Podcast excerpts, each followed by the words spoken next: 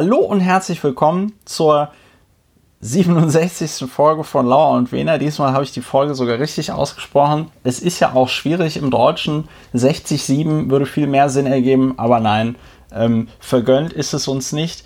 Äh, Lauer und Wiener, Podcast für die Fitness im Geiste. Ähm, am anderen Ende der Leitung sitzt der Berliner Strafverteidiger namens Partner, Geber, Mitpodcaster. Äh, er sitzt dort, weil wir noch immer eine globale Pandemie haben und so wie es aussieht in Deutschland mit immer höheren Fallzahlen, womöglich die berühmt-berüchtigte zweite Welle, auf die wir im Grunde genommen schon seit dem Ende des ersten Lockdowns warten. Jedenfalls am anderen Ende der Leitung sitzt Dr. Ulrich Wehner. Hallo Ulrich. Hallo Christopher, auch ich möchte es nicht versäumen, dich vorzustellen. Der ja. Wichtigkeit deiner Funktion nach Namens- und Gründungspartner von Lauer und Wehner. Dann des Weiteren, da weiß ich nicht, Publizist, Mitglied des Berliner Abgeordnetenhauses AD und Historiker. Ja, das war wahrscheinlich jetzt in chronologischer Reihenfolge, wie dem auch sei. Ja, am anderen Ende der Leitung, wir sind weiter getrennt. Äh, Leitung ist auch sowas wie kurbel mal das Fenster herunter. Wir sitzen natürlich ja. nicht äh, an einem Dosentelefon, sondern alles sehr digital. Äh, am anderen Ende des Äthers äh, sitzt du. du äh, das wegen Pandemie, wir durften uns nach äh, allen bekannten Regelungen der 16 Bundesländer dürften wir uns treffen, auch nach den, nach den gelockerten von äh, Armin Laschet sowieso, dürfen wir auch eine ja, Karnevalssitzung mit unseren dürfen wir auch zusammen Karneval feiern. engsten Reiterfreunden und Freunden äh, ja. und von der Kavallerie äh, dürften wir jetzt äh, feiern. Aber auch, äh, auch Markus Söder äh, würde uns erlauben, dass, und das nicht erst nachdem er diese Tests versemmelt hat, hat versemmeln lassen, würde uns auch erlauben, dass wir von Angesicht zu Angesicht podcasten.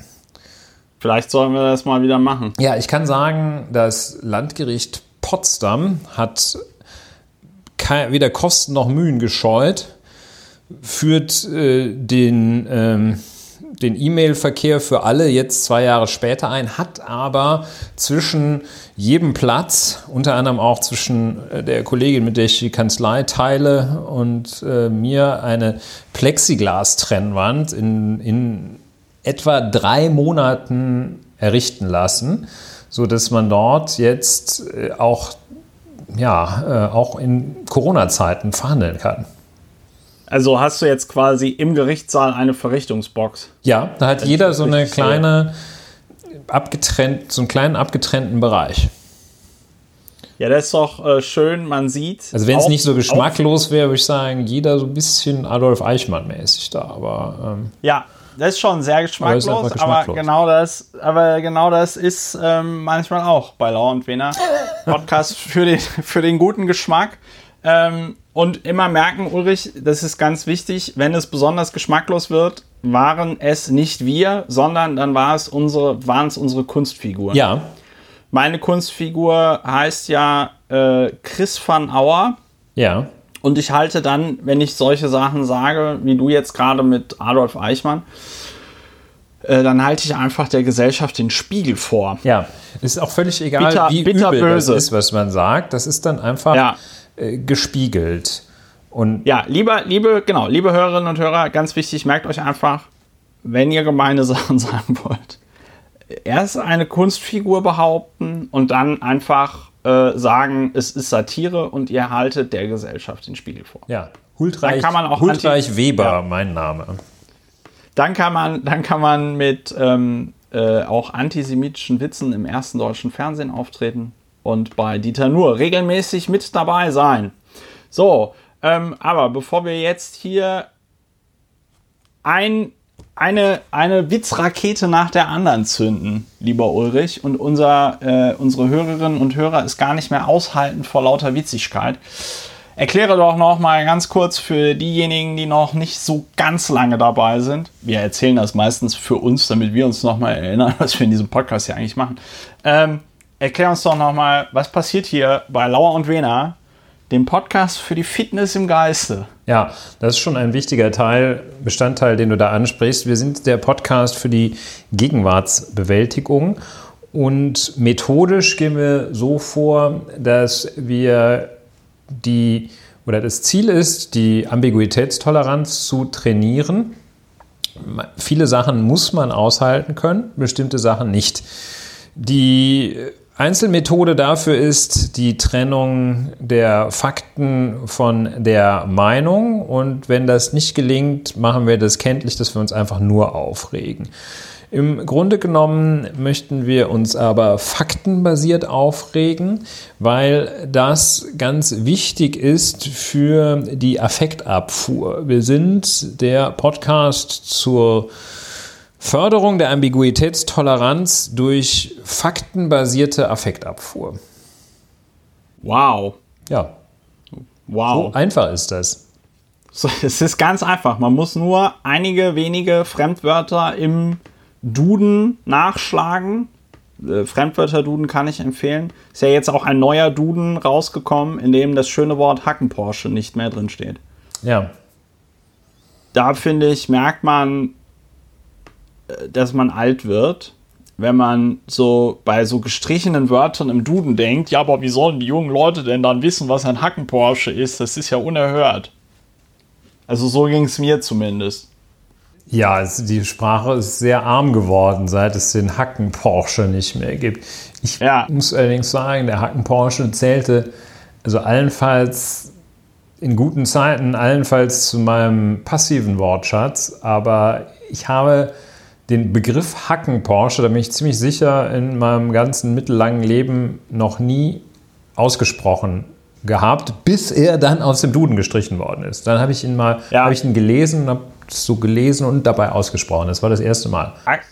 Aktiv sollte man das Wort auch nicht benutzen, ähm, weil, es, weil man sich damit zu erkennen gibt als, wie soll ich das jetzt freundlich formulieren? Ja, jemand, ähm, der eine Altauflage vom Duden hat.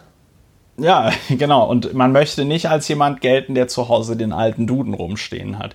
Ja, ja ähm, ein, ein anderer weiterer schöner Teil dieses Podcastes ist, ähm, wenn ich mich bei den Hörerinnen und Hörern, äh, die diesen Podcast unterstütze, dafür bedanke, dass sie das tun. Vielen lieben Dank dafür. Äh, das ist sehr schön und sehr wichtig, insbesondere jetzt auch nochmal äh, während Corona. Äh, mir persönlich hat das äh, sehr geholfen. Vielen lieben Dank dafür. Und äh, die Leute, die das noch nicht machen, können sich das ja mal überlegen. Die, Inter äh, die Informationen dafür sind alle auf der Webseite drauf. Und perspektivisch geht es uns ja darum, das wissen viele vielleicht noch nicht. Ähm, es gibt ja mittlerweile Podcaster, die ein eigenes Schiff auf der Spree betreiben.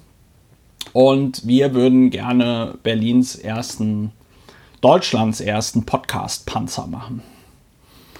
Trotz unserer tief verwurzelten Pazifismus. Das ist auch so eine, eine ironische Brechung. Ja, wir sind sehr pazifistisch, aber trotzdem hätten wir gerne einen Podcast-Panzer, der dann äh, durch Berlin äh, so tuckert mit 20 km/h. Ich habe mir da auch einen ausgesucht. Panzerkampfwagen 8 Maus. Gibt es nur äh, jemals zwei Modelle, die hergestellt worden sind. Einer steht noch in dem äh, Panzermuseum Kubinka bei Moskau. Der Panzerwagen 8 Maus wurde von Porsche hergestellt und darf damit mit Fug und Recht als ein Vorgängermodell der sogenannten Sports Utility Vehicles, kurz SUV, bezeichnet werden, Ulrich. Wusstest du auch nicht, ne? War mir unbekannt. Ich konnte damit zwar leben, aber jetzt geht es mir besser. Jetzt geht es dir besser, seit du weißt, und ähm, einige schöne Kennzahlen sind ähm, der, der, der Panzerkampfwagen 8 Maus verbrauchte auf 100 Kilometern ganz komfortable 3800 Liter ähm, Benzin und betrieb damit dann äh, so Elektromotoren, die ähm, dann die Ketten in Bewegung setzen. Was dann, wie gesagt, zu einer Wahnsinnsgeschwindigkeit von 20 km/h die Stunde führte. Ja. Das äh, ist äh, erschreckend. Es ist erschreckend, aber es ist auch gleichzeitig wieder so ein ironisches Augenzwinkern. Ne? Wir haben die Klimakatastrophe und so, aber wir gönnen uns ein Gefährt, das 3800 Liter Benzin auf 100 Kilometer. Ja, das verbraucht. ist dann auch so eine, eine ironische Brechung. Ja. Das Ja, kann man dann und damit- durchaus, das ist Kunst. Ne? Ja. Und dass der, irgendein, irgendein Schrottkopf findet sich, der dann sagt, ja Mensch, das ist ja wirklich ganz großartige Kunst. Da halten wir der Gesellschaft äh, den Spiegel vor. Und was mir gerade eingefallen ist, Ulrich, weil der Panzerkraftwagen 8 Maus ja ähm, irgendwann so 43 fertiggestellt worden ist. 24. Dezember 43 war, der, war die erste Maus bei der Firma Alcat in Berlin fertig montiert. Hat dem Dritten Reich dann du- echt den Rest gegeben Und- wahrscheinlich. Und, und, wei ja, und weißt du, und weißt du, was, weißt du, was das bedeutet, Ulrich? Dass das Gefährt so alt ist, dass wir dafür noch ein historisches Kennzeichen kriegen. Ja, Das das, heißt, wir kriegst können du auch diese ganzen, die ganzen Abgas, die ganzen Abgas-Dinger, ähm, da können wir drauf scheißen, weil wir sagen, wir fahren hier einen Oldtimer. Ja, das ist eine schöne Sache. Wahrscheinlich müssen wir dann allerdings zum Ausgleich ab und zu mal mit unseren Twizzys durch die Gegend fahren. Mit unseren Twizzys, ja. Oder wir kaufen uns zeigen, so einen großartigen, den VW, wir- VW äh, ID3, glaube ich, mit 60 Steuergeräten. Mir, mir ist eingefallen, Ulrich, wir könnten auch alternativ uns so 10 Renault Twizzys kaufen und dann werden die so vor den Podcast-Panzer gespannt, wie so Schlittenhunde. ja, Und dann lassen wir Der- den, der- und dann lassen wir, der Renault Husky. genau, und dann lassen wir, dann lassen wir unseren Podcast-Panzer aus, aus ökologischen Gründen von 10 Renault Twizzys durch Berlin ziehen. Ja, genau. Ja, also äh, bei sowas Idee. könnt ihr uns, bei sowas könnt ihr uns unterstützen und bei vielem mehr. Und äh, wie gesagt, nochmal vielen lieben Dank für alle, die das teilweise seit Jahren, das finde ich ja wirklich bemerkenswert, wenn uns da Leute seit Jahren die Treue halten, teilweise schon äh, noch aus der Zeit, als dieser Podcast Lauer äh, informiert hieß. So, ähm, Ulrich, du warst im Urlaub, ne? Ja, ich war auf Studienreise im Süden Europas, im Südwesten Europas, im Königreich Spanien. Ja, Ulrich, äh, Königreich Spanien zuletzt dadurch äh, in die Medien gekommen, dass der, äh, der König Juan Carlos, Emeritierte äh, König AD. Ja, also, König AD, äh, Juan Carlos ist na, abgedampft in die Vereinigten Arabischen Emirate. ja der Weil war dann mal weg. Eines, der war dann weg aufgrund eines Korruptionsskandals, weil er Bestechungsgelder angenommen hat bei so haben soll, muss man ja auch, Kö auch. Ex-Könige mögen sie auch von der Unschuldsvermutung profitieren. Ja, Juan Carlos, ähm, der ja einen beachtlichen Abstieg hinter sich hat. Nun ist, wenn man König ist, ist die Fallhöhe auch höher, als wenn man, ähm, sagen wir mal, Postbeamter in einer der spanischen Provinz ist. Also der König mit erheblicher Möglichkeit zur Fallhöhe, hat aber diese Fallhöhe auch wirklich komplett genutzt. Wer erinnert Toll. sich nicht an dieses schöne Foto mit dem sehr, sehr ganz. Ein toter Elefant ist ohnehin schon ein Anblick, der keine Freude bereitet, aber dieser tote Elefant, den der König auf einer Jagd zusammen mit seiner Geliebten geschossen hatte, der äh, sah es auch noch, sah auch noch ganz besonders erbärmlich aus. Da ging es abwärts, wie es abwärtsher kaum geht mit Juan Carlos. Und dann während meines Aufenthalts im Königreich Spanien hat der König äh, einen Brief an seinen Sohn, den König, geschrieben, Felipe den Sechsten. Felipe der Sechste, der zwar als recht skandalfrei gilt, aber auch als unglaublich langweilig. Jedenfalls, der kriegte von seinem Vater einen Brief, einen recht äh, im technischen Sinne offenen Brief, den hat nämlich dann das ganze Land lesen können. Da stand drin, äh, lieber Sohn, ich bin dann mal weg und äh, glaube, dass das am besten ist für das Land. Und dann rätselten also die spanischen Medien rauf und runter, wo denn wohl der Altkönig, Altkönig, ja wahrscheinlich ist der Fachbegriff Altkönig wie Altkanzler, wo er sich denn wohl hinbegeben haben könnte. Es gab so Berichterstattung vom Portal eines Ressorts in der Dominikanischen Republik.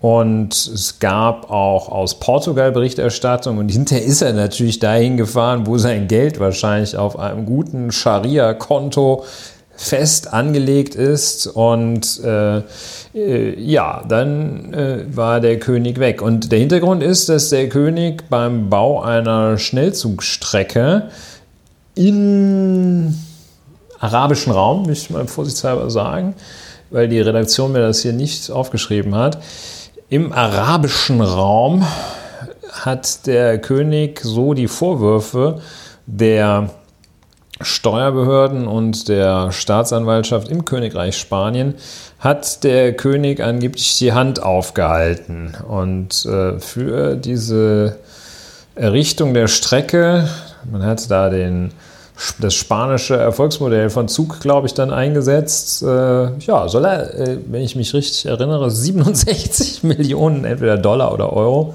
ist ihm aber auch egal, erhalten haben. Und das äh, zieht also die, ja, die spanischen Ermittlungsbehörden, Steuer wie auch wohl die Staatsanwaltschaft, ja, haben das so ein bisschen kritisiert und wohl Verfahren eingeleitet. Und der König hat gesagt, ja, also er würde sich jetzt dann da äh, an einen unbekannten Ort begeben, stehe aber weiterhin, stehe aber zur weiterhin Verfügung. jederzeit gerne zur Verfügung für Auskünfte und er wolle sich und das ist wirklich, niemand hat die Absicht, eine Mauer zu errichten. Er wolle sich äh, einfach nur so ein bisschen äh, zurückziehen, aber er wolle sich natürlich keineswegs der Strafverfolgung entziehen, sondern kooperiere vollumfänglich. Ein Wort, das im Spanischen brutalst möglich, brutalst möglich äh, kooperiere ja. er und habe nicht die Absicht, eine Mauer um sich zu errichten. Ja, das ist natürlich, wenn ja. man das überträgt auf Deutschland, ähm, zum Beispiel auf die Situation, dass ein äh, sehr, sehr viele Untersuchungshäftlinge, Untersuchungsgefangene äh, sind Obdachlose. Ich weiß gar nicht, obdachlos, ob man das noch so sagt. Jedenfalls Menschen ohne festen Wohnsitz. OFW, die dann ähm, zum Teil eben oder häufig auch aus äh, anderen Staaten der Europäischen Union im Wesentlichen äh, kommen, weil in Deutschland sie sich bessere Chancen erhoffen, die dann vielfach mittellos sind und ihr Leben nur aushalten, indem sie ab und zu mal eine Flasche Wodka trinken. Die gehen dann in irgendeinen Laden, klauen oder versuchen zu stehlen eine Flasche Wodka. Dann kommt der Ladendetektiv und dann reißen sie sich so ein bisschen von dem los. Und der Ladendetektiv nicht doof, der weiß ganz genau, wenn er sagt, ja, der hat mich dann zur Seite geschubst und ich bin so leicht an dieser Kante hängen geblieben und habe jetzt hier einen blauen Fleck, dann ist das nämlich nicht Diebstahl, dann ist das, dann ist das Raub. Raub. Ja, und äh, dann ist es ein Verbrechen ähm, und Mindeststrafe äh, ein Jahr mindestens, wenn ich es richtig im Kopf habe, ähm, dann äh, kommen die in Untersuchungshaft, ne, weil die eine Flasche Wodka haben, zu stehlen versucht haben. Ähm, oder aber auch, wenn wer auch immer, so, so etwas, sagen wir mal, etwas etabliertere Menschen, die also vielleicht auch mal so ein Jahr im Ausland studiert haben und dann noch irgendwie eine Tante in den USA haben und die so ein bisschen Geld äh, verdient haben, was auf der Kante haben, ähm, wenn die bei laufendem Strafverfahren einfach mal in ein Land sich absetzen, dann werden die natürlich sofort zur Fahndung ausgeschrieben. Da geht sofort Haftbefehl wegen ganz erwiesener Flucht und nicht nur wegen Fluchtgefahr, sondern da würde man sagen, der ist auf der Flucht nichts anderes, äh, so sieht es jedenfalls aus, macht der König AD dort. So, ja, aber das war nicht alles, was ich in Spanien erlebt habe. In meinem ja. Herzensland Spanien, ganz im Süden in Andalusien, das von den dortigen äh, Hochrisiko- oder Risikogebieten so weit weg ist wie Berlin von Bergamo. Das habe ich mir in einer langen Nacht ausgerechnet. Jedenfalls Andalusien mit Fallzahlen, die ungefähr auf dem Niveau von Berlin lagen, aber mit einer, mit einer Änderung im öffentlichen Leben, die um vieles, vieles massiver und gravierender sich dem Fremden zeigte, als das in Berlin der Fall ist. Und äh, das wiederum einmal ganz augenschein, augenfällig daran zu erkennen, dass dort eine Maskenpflicht für den gesamten öffentlichen Raum herrscht und herrschte. Diese Maskenpflicht nur und ausschließlich die Ausnahme kennt, dass man aktiv Sport treibt. Das heißt, wer da an der Strandpromenade joggt, darf dabei die Maske absetzen und wer mit dem Rennrad fährt auch. Ich denke, der, der nur mit dem Tourenrad fährt, wahrscheinlich nicht.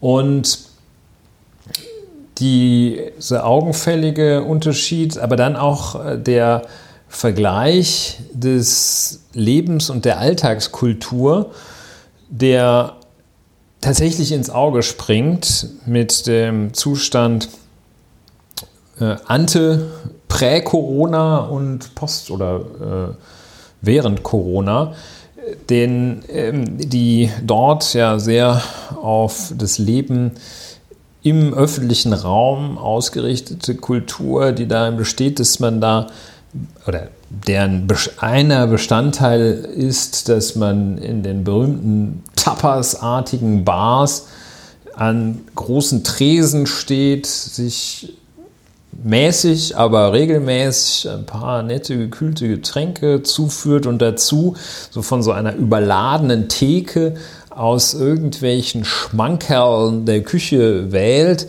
das war vor Corona. Jetzt stehen da traurig drei Croissants unter einer Plexiglashaube und das war's. Und viele Menschen gehen gar nicht mehr weg, weil sie eigentlich am liebsten in dieser Bar stehen, wo sich alle anschreien, freundlich, freundschaftlich anschreien. Das war alles, das war so alles äh, sehr zu 90 Prozent runtergeregelt dort und verschaffte natürlich ein etwas deprimierendes Ambiente und oder kreierte ein etwas deprimierendes Ambiente, was man natürlich als äh, Mensch, der da einfach nur ein paar Tage ist, ohne weiteres äh, überstehen kann, denn es ist ja noch schön, schön warm und sieht gut aus. Aber was natürlich für so ein Land, das seinen einen äh, erheblichen Teil des Bruttoinlandsprodukts auch durch Tourismus erzielt, äh, schon sehr, ja, sehr deprimierend ist. Aber kein Mensch äh, beschwert sich darüber oder kein Mensch kommt richtigerweise auf die absurde Idee, sein größtes Problem könnte sein, dass er dazu verdonnert werden soll, eine Maske zu tragen. Da kommen die gar nicht drauf. Und richtigerweise kommt da keiner drauf. Ja, also das äh, Spanien, ole ole. Also da müssen wir ja, wirklich hoffen, äh, dass es da wieder aufwärts geht. Ja, man vergisst, man vergisst, glaube ich, als Deutscher immer ähm, sehr schnell, weil die Deutschen sind ja eher so, ja, wie soll man das freundlich formulieren? Also sie sind jetzt nicht so die Sp Spaßkanonen Europas oder dafür bekannt, dass weiß ich nicht. Es, also, es gibt ja so Leute, die sagen dann so Sachen wie La Deutsche Vita statt La Dolce Vita. Ja. Ähm, das sind dann aber wahrscheinlich auch Leute, die Dieter nur lustig finden oder so. Nee, aber äh, klar, wenn du in äh, Südeuropa unterwegs bist, weiß ich nicht, Spanien, Italien, Griechenland, dann kriegst du ja immer mit, insbesondere auch ältere Leute nehmen da ja einfach wie selbstverständlich am öffentlichen Leben Wie selbstverständlich, teil. schon eine schöne Formulierung, ja. Ja. Als wäre das, als, als wär das einfach so möglich, wenn du, ne? Wenn du in, ja, wenn du in Deutschland, wenn du in Deutschland irgendwie von älteren, also wenn, weiß ich nicht, wenn du in Deutschland irgendwie eine Gruppe älterer Menschen in, äh, in einem Café siehst oder so, nach, weiß ich nicht, 17 Uhr, dann muss man, äh, denkt man doch immer schon darüber nach, ob man jetzt nicht vielleicht die Polizei rufen sollte oder so, weil da aus irgendeinem aus irgendeinem Altenheim die Demenzkranken geflohen sind oder so. Ja, also das ist jetzt, finde ich, nicht so ein ähm, nicht so ein Anblick wie eben in den eben genannten Ländern, wo halt es ganz normal ist, dass eben ein Großteil des äh, ja, Lebens draußen irgendwie stattfindet und man sieht. Ja, und in Gesellschaft eben auch. Ne? Ja, genau. Also draußen, draußen und in Gesellschaft. In Gesellschaft Ne? Und genau. generationenübergreifend. Es ja. ist auch nach ja. äh, nicht repräsentativen, also rein, so wie man das heute statt, heutzutage statt Wissenschaft macht, äh, einfach so über seinen Eindruck verallgemeinernd. Nach äh, einigen Fallstudien sind äh, sowohl äh, mehr Menschen fortgeschrittenen Alters äh, dort in der Gesellschaft sichtbar lebend als auch Menschen mit körperlichen Einschränkungen, körperlichen oder geistigen Einschränkungen. Man sieht da äh, mehr Menschen mit Behinderungen.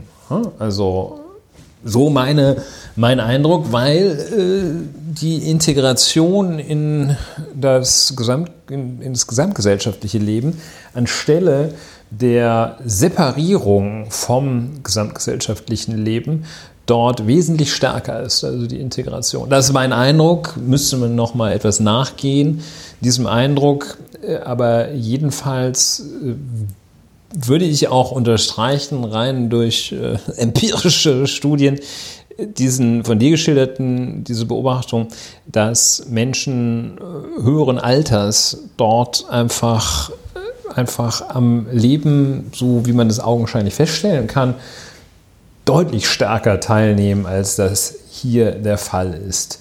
Ich wüsste jetzt gar nicht, wo außerhalb der Philharmonie man hier mal größere Ansammlungen älterer Menschen sieht. Ich glaube gar nicht. Ja. Und ja, da sitzen die halt so Seniorentreffs, ne? Ja, klar, aber also nicht im echten öffentlichen Raum. Da sind ja in diesen Seniorentreffs sind dann wiederum keine Leute außer den PflegerInnen, die äh, unter 70 sind und äh, ja. dort freiwillig hingehen. Ne? So hingegen, wenn man, also es ist jetzt auch so ein bisschen romantisierend, aber wenn man da im Café an der Plaza sitzt und sich einfach da so ein bisschen guckt, was los ist und dann, dann nimmt man halt am Leben teil. Also diese Vorstellung da in allein in so einer Bude zu hocken und zum Beispiel den ganzen Tag Hotel Heidelberg zu schauen, ist, ist furchtbar. Ja, so viel ja. zu Spanien. Also es gab, ja. äh, ist in einem Hotel beim Check-in Fieber gemessen worden. Ähm, Sehr professionell. Am Flughafen sollte das eigentlich auch geschehen. Da bin ich aber irgendwie so falsch abgebogen. Dann ist mir bei der Einreise ist mir kein Fieber gemessen worden. Es gab so eine, ui, ui, eine, ui. eine Website, mit der hat man dann durch Angaben zur Gesundheit, zu seinem eigenen Gesundheitszustand, hat man, wenn die befriedigend ausgefallen waren, also zum Beispiel auf die Frage, haben Sie Fieber? Nein geantwortet hat, dann gab es so einen QR-Code, den hat man dann am Flughafen an einen QR-Code-Scanner gehalten und dann hat so ein Senior oder eine Seniora, Seniora dann da genickt und gesagt, jo, ganz rein. Ähm, ja, das wirkte alles ganz gut. Trotzdem sieht es so aus, als würde die, äh, würden die Fallzahlen in Spanien wieder sehr, sehr stark ansteigen. Also trotzdem im Sinne von trotz nach äh, Augenscheinsprüfung erheblicher Maßnahmen gegen die Ausbreitung des Coronavirus äh, dennoch wohl ja, negative Entwicklung der Fallzahlen Negativ im Sinne von negativ. Ja. Negativ. Also, also jetzt nicht im Trumpschen, doch im Trumpschen Sinne negativ. Also, tja, das war schon beachtlich, beachtlich. Ich glaube, das nächste Mal, wir müssen auch mal irgendwie müssen wir eine Studienreise machen ähm, in so Krisengebiete. Das kann ja nicht sein. Also zum Beispiel, ähm, was mich wundert, ist, dass man eigentlich nicht jeden Tag eine Reportage aus Moria sendet, wo wahrscheinlich Zustände sind, die da, da würden wir uns eigentlich sofort suizidieren, wenn wir das sähen. Ähm, ja. ja, Gut, das war jetzt ja, so ein, es, gab ja, es gab ja, es gab ja Bericht, es gab ja genug Berichterstattung, ja. es gab ja genug Berichterstattung darüber, aber es interessiert ja äh, insbesondere äh, Teile der Politik nicht, wenn zum Beispiel so wie das durch Horst Seehofer geschehen ist, den Bundesländern untersagt wird, äh, Geflüchtete aufzunehmen, obwohl es ja eine Reihe von Bundesländern wie zum Beispiel Berlin gibt, die sagen, ja, also äh, wir würden dann da mal aus Moria welche nehmen oder so. Ne? Also wir würden jetzt auch erstmal nur Kinder nehmen, ne? ähm, ja. aber auch das ist äh, also selbst wir diejenigen, die sagen, ja. Wir kriegen es leider nicht mehr geklärt. Äh, wir können einfach nur darauf hinweisen, dass es äh, nach wie vor ein ganz, ganz großes äh, Problem ist. was habe ich hier noch auf meiner Liste stehen? Jetzt hatte ich hier Cancel Culture stehen. Ja, müssen wir, können wir eigentlich, können wir eigentlich ganz kurz fassen. Cancel Culture ist Quatsch. Das gibt's nicht. Ne? Also äh, es gab in der, es gab jetzt in den letzten Wochen, äh, ich habe jetzt auch nochmal nachgeguckt, der, Wiki, der, der Wikipedia-Artikel in der deutschen Wikipedia von Cancel Culture wurde am 17. Juli angelegt. Ähm, äh, es gab in den letzten Wochen rund um diese vollkommen bizarre äh, Lisa Eckhardt, Künstlername mit richtigem Namen heißt die gute Frau Lisa Lasselsberger, gab es so eine Diskussion über sogenannte Cancel Culture.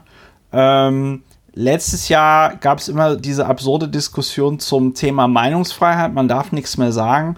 Und äh, Cancel Culture, die sogenannte, das ist einfach eine Abwandlung davon. Da wird dann nämlich behauptet, wenn man das Falsche sagen würde, dann würde irgendeine diffus wahrgenommene linke Antifa-Mafia. Antifa-Mafia, Mehrheit, whatever. Also sehr mächtig, arbeiten sehr im Verborgenen, ja. Ähm, und die machen dann, dass man nicht mehr arbeiten darf und so. Ne? Und ähm, das Witzige ist, dass sowohl beim Thema Meinungsfreiheit als auch beim Thema Cancel Culture immer ganz vorne mit dabei eine Person ist, nämlich Dieter Nuhr. Diesen äußerst unlustigen Typen.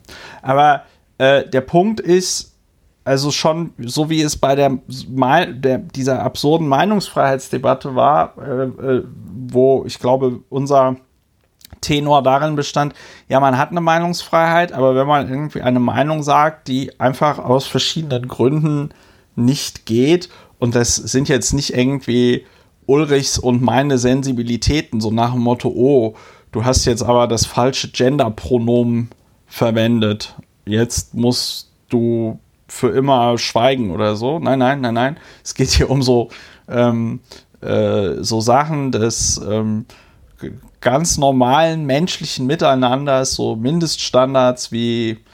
Also so zum Beispiel, dass man jetzt nicht ähm, Ärztinnen, die aus honorigen Gründen darüber informieren, wie zum Beispiel Schwangerschaftsabbrüche und wo sie durchgeführt werden könnten, wenn man wollte, dass man zum Beispiel denen vorwirft, sie würden einen Baby-Cost, äh, abgeleitet aus Holocaust, veranstalten. Ja. Aktuelles Beispiel. Aktuelles Beispiel, ne? Solche Sachen macht man einfach nicht, ne? Die haben dann halt mit äh, Meinungsfreiheit auch nicht so wahnsinnig viel zu tun. Und ähm, ja, also der Grund, warum, äh, ja, also jetzt wurde diese, jetzt wurde dieses, man darf nichts mehr sagen, wurde jetzt einfach umgewandelt in Cancel Culture. Und äh, das ist Quatsch. Ja. Das war eigentlich alles, was ich zum Thema Cancel Culture sagen wollte. Und das ist auch, glaube ich, das Einzige, was man zum Thema Cancel Culture sagen kann. Ja, dann fällt es mir natürlich jede, schwer, jede, dann weiterzureden, wenn je, du jede, sagst, das jede ist das weitere, Einzige, was man jede, sagen jede, kann. Je, nein, jede weitere Auseinandersetzung damit wertet diesen Begriff ja einfach nur aus, äh, auf. Aber lieber Ulrich, auch du kannst natürlich gerne noch mal kurz oder auch länger sagen, was du zu diesem Begriff Cancel Culture ja, denkst. Ja, danke schön. Bitte. Ich möchte in der Tat, das wollte ich auch sagen, wie die Spezialagenten in der Schule schon immer gesagt haben. Ja, das wollte ich auch sagen. Ja. Wollte ich auch sagen. Ähm, aber ich sage es jetzt nochmal. Also finde ich in der Tat ein wichtiger Punkt. Es ist ganz, ganz einfach, was es mit Cancel Culture auf sich hat, wie das zu bewerten ist. Es ist nämlich Quatsch. Es ist völliger Unsinn, wie du richtig gesagt hast. Es wird auch ein, ähm, ein, eine Wahrnehmung, die jemand hat, die wird ja nicht dadurch wahrer, wahr oder wahrer, dass man äh, einen Begriff darüber legt. Und nichts anderes ist Cancel Culture. Cancel Culture ist also kein auch nur ansatzweise gewachsener Begriff. Der ist also dagegen ist äh, Political Correctness ist ein traditioneller Begriff der deutschen Sprache. Aber Cancel Culture, das scheint es in der Tat erst als Begriff seit wenigen Wochen zu geben. Und es geriert sich so, äh, oder die Vertreter dieses Begriffes tun so, als sei das ein tatsächlich in irgendeiner Weise belegtes Phänomen. Das ist es nicht. Schon allein deshalb ist es Quatsch. Und das andere, weshalb es großer Quatsch ist, dass äh, das Verbot von bestimmten Meinungsäußerungen also ein Verbot einer bestimmten Meinungsäußerung oder einer bestimmten Äußerung oder einer bestimmten Art von Humor, dass äh, ein Verbot das gleiche wäre wie eine Kritik an einer bestimmten Form der Meinungsäußerung oder einer bestimmten Form der sogenannten Comedy. Und das ist falsch. Also eine, die Meinungsfreiheit wird ganz sicher dadurch eingeschränkt, dass man bestimmte Sachen, zumal staatlicherseits, verbietet, sie zu sagen. Aber dass für die Äußerung bestimmter Dinge und bestimmter Äußerungsformen die Reaktion erfolgt, dass die angegriffen werden. Das ist keine Einschränkung der Meinungsfreiheit, das ist einfach, da macht dann jemand anderes von seiner Meinungsfreiheit Gebrauch. Und diese ja. Gleichsetzung, dass Widerspruch, auch scharfer Widerspruch und möglicherweise auch Widerspruch, der so weit geht, zu sagen, deine Comedy-Darbietungen, die sind so grottenschlecht und unakzeptabel, die wollen wir einfach nicht sehen. Das ist also auch harter Widerspruch, der dazu führt, dass man das einfach nicht hören will, dass das als Meinungsverbot dargestellt wird. Und das ist das Falsche daran. Es gibt es ja. nicht. Es, gibt, es ist eine Auseinandersetzung, die ist mal schärfer, mal weniger scharf, aber äh, es hat mit Meinungsfreiheit nichts zu tun. Und Cancel Culture gibt es nicht. Ja, und was ich daran so, was ich daran so bemerkenswert finde, ist, dass das, ähm, also, das wird ja gerne von irgendwie Rechten und Konservativen vorgebracht, die ja an anderer Stelle immer sehr ungnädig sind, ne, äh, wenn es darum geht, äh, ja. ja. Das sind dieselben, die irgendwie zu kurze Röcke und zu lange ja, Haare ja. Und äh, zu laute Musik und äh, die das alles früher verboten haben und auch am liebsten noch immer verbieten würden, das sind jetzt die, äh, die Verfechter der angeblichen Verfechter der Meinungsäußerung. Ja. ja, und der, äh, der, Meinungsfreiheit, der und, und, und, Gegner und, und Gegner der Cancel Culture, der sogenannten. Ja, Nein, also ich finde auch wichtig, daran bemerkbar, die schöne Zusammenfassung von dir, Cancel Culture gibt es nicht, ist Quatsch. Quatsch. Ja, ist Quatsch. Ist Quatsch. Auf jeden Fall, was ich aber so bemerkenswert finde, dass das ja dieselben Leute sind, die, glaube ich, immer sofort unter, also die, glaube ich, sofort den, unter, den Satz unterstreichen würden, ja, man muss auch mit den Folgen seines Handelns leben. Ne? So, also so nach dem Motto, das hast du jetzt so, das hast du so bestellt, das wird jetzt so gegessen. Ne? So, also, ähm, und ähm, das finde ich halt, das finde ich halt das Interessante an diesem ganzen komplex, einmal in dieser Meinungsfreiheitsdebatte, aber auch einfach in der, in dieser, in dieser Debatte über die sogenannte Cancel Culture. Da geht es einfach darum, dass man sich komplett daneben benehmen möchte, ohne dass das irgendwelche, wie auch immer geartete Konsequenzen hat. Ja, ohne Widerspruch. Das- das- ohne Widerspruch, ohne Widerspruch. daneben benehmen. Und wenn das nicht ist, ist Cancel Genau. Culture. Genau. Und es ist ja auch, es ist ja auch witzig, dass, ähm, also ich sag mal, Dieter Nuhr hat ja jetzt nicht als äh, äh, Hängermeer Gobi-Fahrer wegen äh, ähm, dieses Textes so ein krasses Flack gekriegt hat, hat er ja auch nicht gesagt, oh mein Gott, ähm, Cancel Culture ist hier am Werk oder so. Ne? Oder ähm, da gab es jetzt so ein anderes schönes, absurdes Beispiel, dieser äh, Aurel Merz, äh, der bei diesem äh, YouTube-Sender für, für, für der öffentlich-rechtlichen, bei diesem Funk, hat er auch so einen Kanal und hat er so einen äh, lustigen Sketch gemacht, dass er da, also Aurel Merz ähm, ist, äh, ist Deutscher, aber sieht für die meisten wahrscheinlich nicht so aus, weil ich glaube, entweder sein Vater oder seine Mutter kommt halt irgendwo anders her. Jedenfalls ähm, Aus Österreich. äh, aus Österreich. Und auf jeden Fall äh, wird er dann da im, im, im Zuge eines Sketches erschossen und am nächsten Tag steht sofort, ähm, und zwar von Polizisten, und am nächsten Tag steht sofort die Bild und die CDU auf der Zinne und sagt, ah, also das, das ist jetzt hier gebührenfinanzierter Hass und und ähm, das, das ist schon ganz, das ist schon ganz interessant. Also an welchen Stellen Cancel Culture, sogenannte Cancel Culture ist und an welchen Stellen ist es okay. Und ähm, ich, ich glaube, ich glaube, grob zusammengefasst kann man sagen, wenn irgendjemand rechts äh, im politischen Spektrum was sagt und dafür kritisiert wird, ist es sofort die böse Cancel Culture. Und wenn jemand links was sagt, dann ist es dann ist es schlimm und dann muss es sofort weg, weil das geht ja nicht, Ja. dass man den deutschen Staat in dieser Form besudelt. Es geht in der Tat ganz deutlich in die Richtung Freiheit ist immer und ausschließlich meine Freiheit. Das äh, gilt auch gerade für die Meinungsfreiheit. Und wo du das jetzt gerade sagst, äh, schafft es doch dann, ähm, das hat mich so inspiriert, dass es jetzt Hotel Heidelberg tatsächlich in diese Podcast-Folge doch noch etwas Ja. prominenter schafft. Äh, denn Hotel Heidelberg ist genau so ein Beispiel für dieses Praktizieren von Scharfschießen auf bestimmte unliebsame Formen der, auf bestimmte unliebsame Äußerungsformen. Klingt jetzt ein bisschen abstrakt, also jedenfalls es wird knallhart und schärfstens geschossen auf Sachen, die einem nicht gefallen.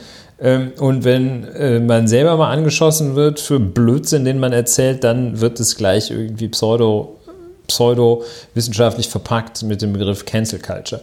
Hotel Heidelberg, eine Sendung, von der ich glücklicher und richtigerweise zuvor noch nie gehört hatte, läuft äh, samstags um 14 Uhr im ersten.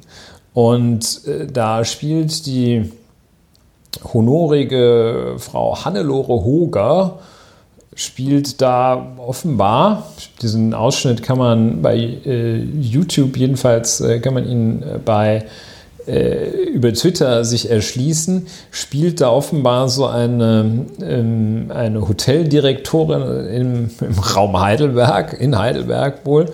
Äh, natürlich spielt das Ganze mit Blick auf das Heidelberger Schloss. Wie könnte es anders sein? Die Menschen laufen also sehr, sehr klischeehaft darum.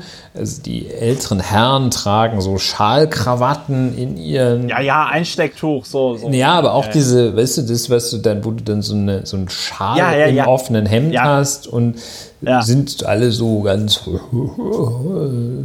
ja, alle super sonor und die jungen Leute sind so ein bisschen ausgeflippt. Das kann man alles in diesem zwei, drei Minuten Ausschnitt erkennen. Ja. Und Annette Frier spielt auch mit. in diesem, ja, sehr gut. Äh, Und in diesem, die ist dann so total, wahrscheinlich so total exzentrisch. Also so. Nee, Annette Frier ist irgend so eine Frau in der Küche.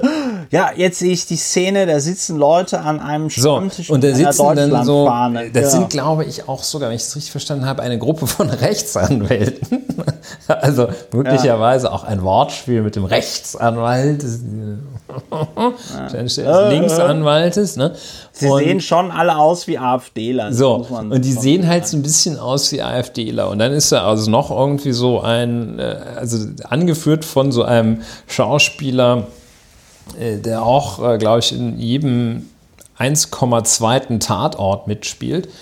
Und äh, die haben, äh, offenbar machen die da so eine, so eine äh, deutsch-national-chauvinistische Sitzung und haben sich dann da so einen kleinen, einen Wimpel, sagt man, so ein kleines Ja. Fähnchen, äh, 25 gestellt. Zentimeter hoch. Äh, das Fahnenfläche äh, 15 mal 17 Zentimeter haben die sich auf den Tisch gestellt und jedenfalls drückt Hannelore Hoger in ihrer Rolle der Seniorchefin oder whatsoever, drückt ihr Missfallen mit der politischen Ausrichtung dieser Gruppe von Anzugträgern aus und tut das Unglaubliche, das Ungeheuerlichste, was man überhaupt Ah. tun kann, schmeißt, schmeißt die Fähnchen. Flagge in den Mülleimer. Und dann sitzt, und das ist sehr gut gemacht, das ist sehr gut gemacht, weil diese, diese, diese, auf dieser Terrasse sitzen eigentlich nur Leute, die weiß und alt sind.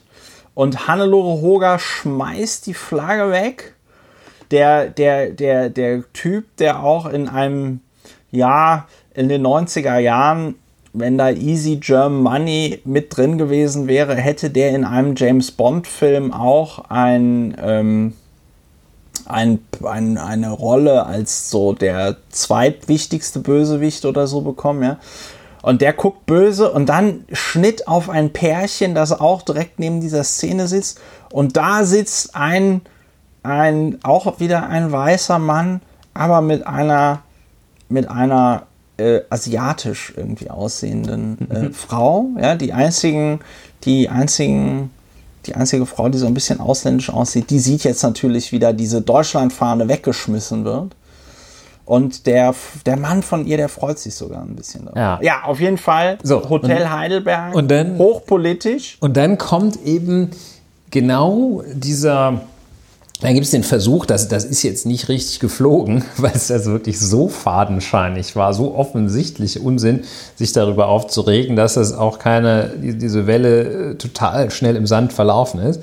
Aber dann gab es halt den Versuch, genau mit diesem Tenor, äh, unsere öffentlich recht unsere Rundfunkgebühren finanzieren sozusagen den, die Hetze gegen den eigenen Staat und finanzieren den Niedergang dieses Staates. Es gab dann auch verschiedene Kommentare dazu, die sich also insbesondere mit der Strafnorm des Paragraphen 90a StGB auseinandersetzen. Oh, Flag, ist das Flaggenschande? Ja, es ist also Schande ist schon mal so von der von der Herkunft auch gar nicht schlecht. Also äh, das ist äh, Verunglimpfung des Staates und seiner Symbole. Wir werden beim nächsten Mal vielleicht dazu ein bisschen Kasuistik machen, was da Ob's, ich weiß gar nicht, ob es da schon mal Verurteilungen zu gab, aber ich möchte ausschließen, ohne dass ich die Rechtsprechung und die Dogmatik zu 90a StGB kenne, dass jedenfalls, wenn man in einem künstlerischen Produkt und selbst Hotel Heidelberg ist ein, äh, ein Kunstwerk in dem Sinne. Äh, wenn man da eine Deutschland, ein Deutschlandwimpelchen in einen Mülleimer wirft, dass das keine Straftat ist. Aber es gab viele äh, Kommentierungen zu dieser ungeheuerlichen Szene, wo Hannelore Hoger in einen Papierkorb eine Deutschland, eine kleine Deutschlandflagge wirft, äh, die da eine Strafbarkeit festgestellt haben wollten. Ja, Also, ja, klar. Also ich würde sagen, schön, da muss, sofort, da muss sofort das MEK, das muss jetzt die Frau Hoger festsetzen. Ja, wo mit dem ist. juristischen Seepferdchen ausgestattet, äh, das Ja. dann gleich da voll geil subsumiert. Ja, jedenfalls, also das war sehr schön. Also ich hatte eigentlich auch nur zunächst nur dran gedacht, dass ich mir das merkte für unseren Podcast, nur dran gedacht, dass äh, das ist so ein schöner, so schön dieser Mechanismus. ähm, man versucht einfach, sich über irgendwas aufzuregen, äh, wie dieser Mechanismus da zum Ausdruck kommt. Aber äh, nach dem, was du gesagt hast, ist es, also ist es, ist genau dieses Gebrülle, das es sofort verbieten will und am liebsten eigentlich den Regisseur und Drehbuchautor vor allem ähm, und Hannelore Hoger gleich mit nach Madagaskar schicken würde. Arbeitsverbot. Arbeitsverbot. Arbeitsverbot. Also am liebsten voll durchcanceln. So, und da muss man sagen, das ist die nichts anderes als Projektion, äh, die werfen nämlich anderen genau das vor, was sie selbst am liebsten täten. Und genau so war da so wird ein Schuh draus. Äh, da zeigt sich diese Entwicklung. Sie warfen früher den jungen Mädchen vor, dass die Röcke zu kurz waren und dass sie zu wild tanzten. Und am liebsten hätten sie eigentlich da doch auch halb nackert gelegen und mitgetanzt, äh, durften es aber nie. Und jetzt werfen sie den Leuten ähm, vor, wenn sie sich äußern, weil sie am liebsten die Meinung selber verbieten würden. So, und damit sind sie entlarvt. Und zwar haben sie sich an, anhand von, wer hätte das gedacht, Oscar-verdächtigen Hotel Heidelberg haben ja, sie sich also entlarvt. Selber, entlarvt. Hotel so, Heidelberg äh, bringt es an den Tag. So, ich bin ja, nächsten drauf, Samstag, ja. 14 Uhr, ich muss mal gucken. Ich habe mich jetzt so ein bisschen in Rage gebracht über Hotel Heidelberg. jetzt muss ich erstmal einen Schluck wir Wasser nehmen. Vielleicht mal, wir müssen vielleicht mal ein gemeinsames Hotel Heidelberg äh, äh Screening machen. Ähm, so, die, die, äh, was ich, das letzte, was ich zum Thema Cancel Culture sagen wollte, was eigentlich ein eigenes kleines kurzes Thema sein könnte. In den letzten Tagen und Wochen hat ja, wie das hier eingangs schon mal anklang, äh, die sogenannte Lisa Eckert äh, äh, auf sich aufmerksam gemacht. Ähm, einmal durch ihren ähm, Auftritt mit antisemitischen Sprüchen bei äh, der Sendung Mitternachtsspitzen, aber dann auch mit äh, ja, rassistischen Sprüchen bei äh, Dieter Nuhr.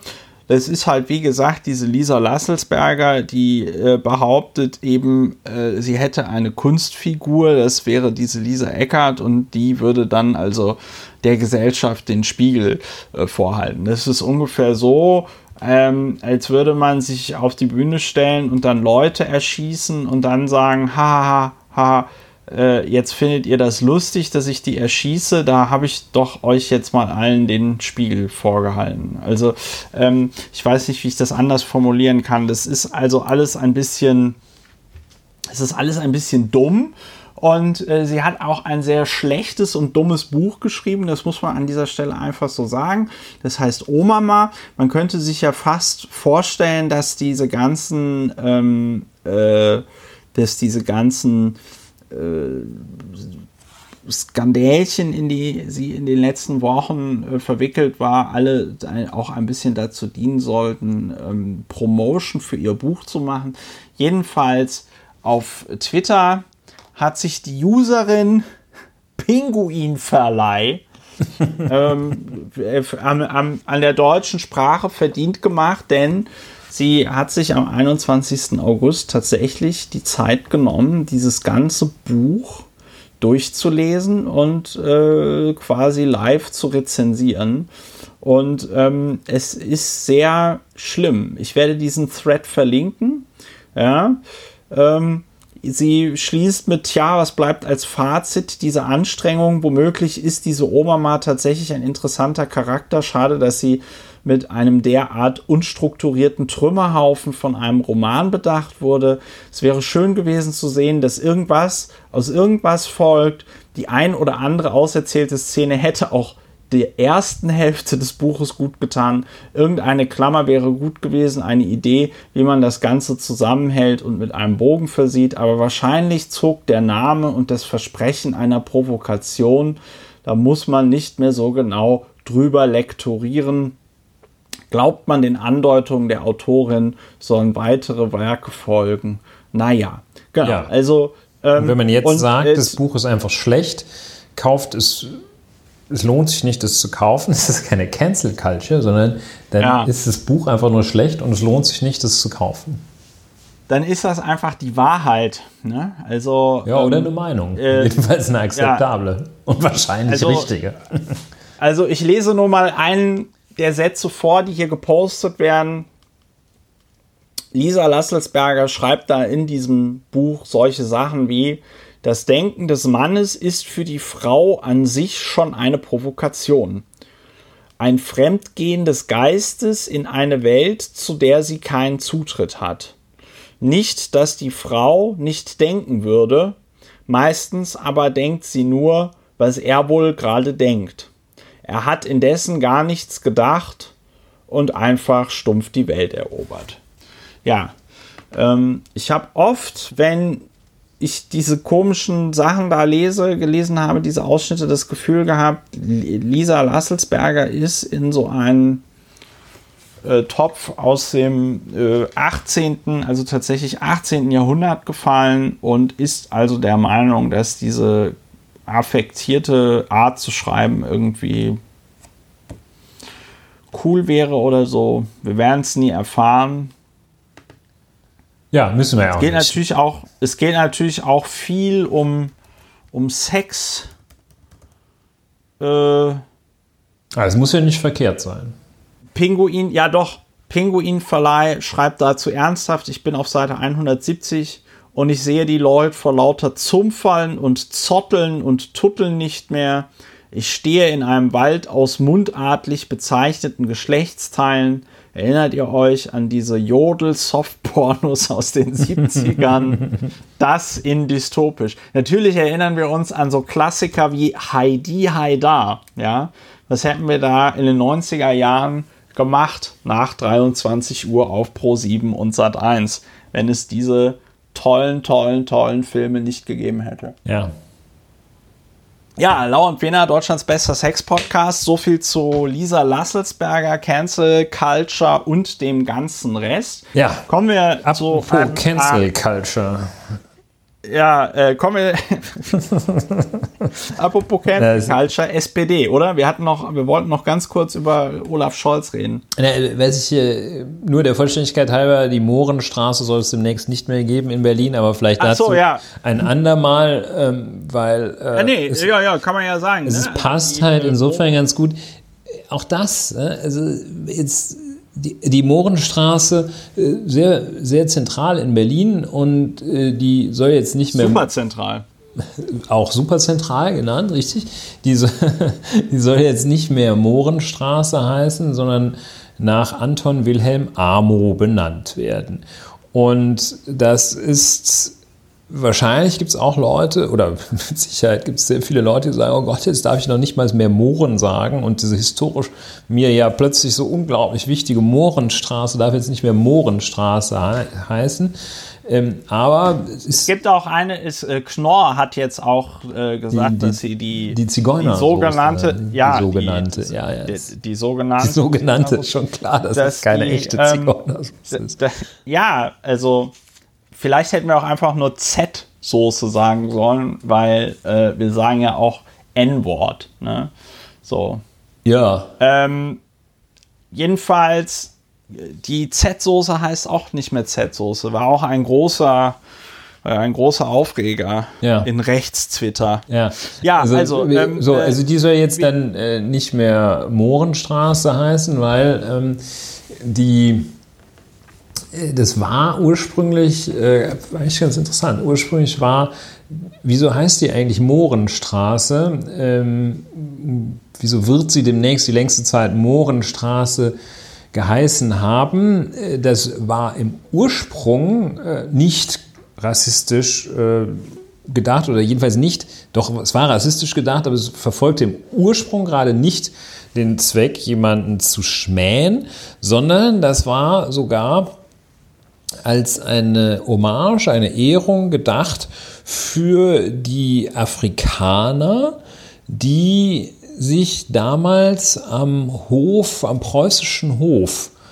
äh, betätigten, die allerdings ähm, Und, und da wahrscheinlich so die Kultur des äh, Orients etwas näher bringen sollten ähm, und doch bitte nicht übel nehmen sollten, dass sie zu diesem Zweck die dortige Kultur äh, hier in Preußen etwas näher zu bringen, dann auch verschleppt werden mussten.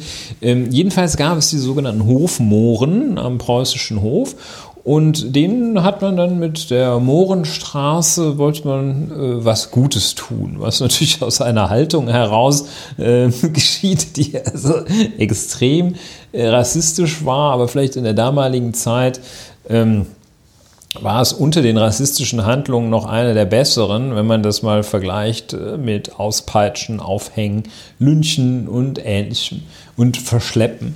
So, und ähm, das hat sich ja nun geändert, dass man sich am Hof irgendwelche fremden Kulturen hält und äh, denen dann äh, die zwar in, in Ketten hält, aber dann doch irgendwie, weil man es eigentlich auch ganz, Straße auch ganz gut findet mal Und und, sagt- und weil einer vielleicht ganz nett war. Ähm, Nicht, und, und ihnen sagt, nicht alles gleich für eine bunte Tüte ausgeben. So, Also, genau. Äh, deshalb heißt sie also Mohrenstraße. Und dieses, diese Vorstellung von Menschen aus dem Vorderen Orient, die ist überholt und deshalb soll sie jetzt nicht mehr Mohrenstraße heißen. Und der Moor äh, ist halt äh, eine, ja, das ist so eine sehr, sehr eine ausgrenzende Bezeichnung äh, für Menschen, deren Haut dunkler ist als die äh, des durchschnittlichen Preußen. Und deshalb lässt man das bleiben. Und dann nimmt man sie Anton Wilhelm Amo. Äh, das war tatsächlich auch ein Hofmoor, wie man seinerzeit noch so sagte. Das ist der Hofmoor. Und äh, das ist der äh, erste afrikanischstämmige Doktor der Philosophie in Europa. Also der hat dann, ähm, nachdem er wahrscheinlich verschleppt worden war, äh, hat er dann ähm, es geschafft, eine Universität zu besuchen und da nicht nur den Bachelor und den Master, äh, sondern auch äh, noch einen PhD, wie die Preußen das damals wahrscheinlich nannten, in Philosophie Ja, draufzulegen. Ja, das war Anton Wilhelm Amo.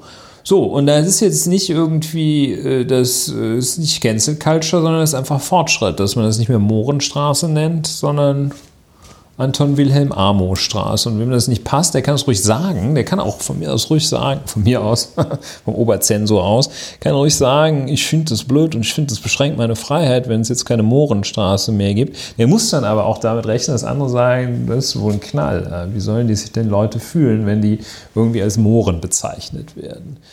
Ja, das vielleicht so als Drüberstreuer zum Thema Cancel Culture. Auch das ist keine Cancel Culture. Erstens, weil es Cancel Culture nicht gibt und zweitens, weil da keiner einen cancelt, sondern weil einfach einer sagt, ich habe eine bessere, ich habe, ich glaube, ich habe eine gute Idee und ich glaube, meine Meinung ist zutreffend. Kannst ja was dagegen sagen. So, Ganz genau. so ist es. So, Olaf Scholz. Olaf Scholz, ganz kurz. Also, nachdem die äh, SPD ähm, 2016, 17, das ist schon auch wieder alles so lange her, nachdem die SPD 2017 so unglaublich erfolgreich war mit äh, Martin Schulz. das ist schon, eigentlich ist das Realsatire. Ähm, hat man sich jetzt gedacht, probieren wir es mal mit Olaf Scholz. ja. Das kam ein bisschen überraschend. Ähm, also es gab so ein bisschen Diskussionen darüber, ja, also wer, wer macht es denn bei der SPD? Und auf einmal hieß es Olaf Scholz. Olaf Scholz soll es machen. Das ist deswegen besonders lustig oder interessant, weil äh, Olaf Scholz ja mit Clara Geiwitz äh, erst vor kurzem also wirklich vor kurzem, das war ja, ich glaube, im Dezember war das dann ja geklärt, äh, 2019. Also erst vor kurzem hat die SPD ja in einem sehr langwierigen Verfahren, das wir auch, ähm, das wir auch kritisiert haben, weil es kompletter Quatsch war, ähm, wurde er ja nicht gewählt zum Parteivorsitzenden. Und also die Vorstellung, dass also jemand, der nicht die Mehrheit der Parteimitglieder hinter sich hat, wenn es um die Frage geht, soll er die Partei führen, dass diese Person also dann zum Kanzlerkandidaten genau derselben Partei gemacht wird und, und nicht irgendwie fünf Jahre später, wo sich ja so eine Meinung innerhalb einer Partei mal ändern kann, sondern halt eben irgendwie äh, ein halbes Jahr später. Das ist schon sehr komisch. Das ist schon sehr komisch. Und äh, der Scholz-Effekt in den Wahlumfragen, äh, wir erinnern uns, die SPD war ja damals unter äh, Martin Schulz tatsächlich äh, richtig krass explodiert in den Umfragen, war auf einmal bei 30 Prozent, 32 Prozent. Die äh, Zeitungen titelten schon hier äh, äh, Merkel-Dämmerung. Martin äh, Merkel-Dämmerung und so, wie sie das immer alle vier Wochen wegen irgendeinem anderen Scheiß machen. Ja, und äh, also, oder SPD ist jetzt bei 17 Prozent, ne? Gut, also der, der Schulzzug war ja dann auch nicht so der Dauerbrenner. Äh, der, das Schulzzug ist auch ein ja auch ein, ähm, ein Strohfeuer. Diese kurze Momentum der, der, äh, des Aufstiegs, dem dann ein ziemlich äh, für SPD-Verhältnisse durchschnittlicher, für andere schrecklicher Abstieg folgte. Ich finde, das hast du ganz sicher auch gelesen, diese Berichterstattung von dem Markus Feldenkirchen zur Kandidatur von Mark, Ma, äh, Martin Schulz, äh, in der. Ja, ja, ja, ja. Er, das haben alle gelesen. Ja, ja. Okay, gut. Äh, wusste ich nicht, dass es alle gelesen haben. In der jedenfalls beschrieben wird, wie oder jedenfalls habe ich das so, interpretiere das so, die Grundaussage, wie sich Martin Schulz einfach auch derartig verbogen hat, dass der völlig wirkungslos beziehungsweise äh, völlig ja, verpufft ist und noch nicht was verpufft ist, dass er sich also derartig verbogen und äh, an Umfragewerten orientiert hat, dass da überhaupt nichts, was auch nur einen Funken Begeisterung hätte wecken können, bei herausgekommen ist. Nun haben wir diese Figur des, also wie das mal so sagen, diese Persönlichkeit des Olaf Scholz, mit der äh, der versucht, die Wähler zu gewinnen. Ich äh, kann äh, das Kalkül dahinter, glaube ich, verstehen zu können. So wie es äh, der Guardian auch verstanden hat, der einfach gesagt hat, ja, die suchen sich eine Merkel-like Figure raus. Das kann ich schon nachvollziehen, dass sie sagen, jetzt hier in schwierigen Zeiten nehmen wir einfach einen, der äh, so, so, keine Experimente, wie das, glaube ich, Konrad ja. Adenauer sagt, keine Experimente. Und ähm, also das kann ich schon verstehen, finde das auch äh, in sich schlüssig, äh, kann aber auch meines Erachtens mit ziemlicher Sicherheit äh, prophezeien, dass es das nicht bringt, ne? weil warum sollte man den wählen? Ähm, und ähm, ja, das ist so ein, bisschen so die, die, kleine, die kleine Münze, die da genommen wird. Wen hätte man als Kanzlerkandidatin der sozialdemokratischen, der alten Tante SPD nominieren können und sollen? Ja, ich sag mal, das ist ein bisschen, das ist natürlich wirklich ein bisschen schwierig, weil äh, die, weil es der SPD ja da deutlich an Spitzenpersonal fehlt, also auch an vorzeigbarem Spitzenpersonal, ja. Ähm, äh, ich kann es dir nicht sagen, wen man da hätte jetzt intelligenter äh, äh, präsentieren können. Ja. Äh, ich kann nur sagen, dass die ähm, dass das Grundproblem, und das kommt ja auch in der von dir erwähnten Berichterstattung von Markus Feldenkirchen durch, ist ja nicht der einzige, also das Grundproblem der SPD und warum die SPD Wahlkämpfe verkackt, ist ja nicht, äh, sind ja nicht die einzelnen Kandidaten, weil idealerweise bettest du die einzelnen Kandidaten in äh, halt Kampagnen ein, die dann halt funktionieren. Und wenn du aber, wenn aber die Parteibürokratie nicht in der Lage ist, eine ordentliche Kampagne zu machen, dann wird es schwierig. Und das ist halt genau das Problem, dass, äh, sag ich mal, das ist genau das Problem, das Martin Schulz hatte, dass das Willy Brandt-Haus einfach eine sehr mittelmäßige Kampagne um ihn herum versucht hat zu machen.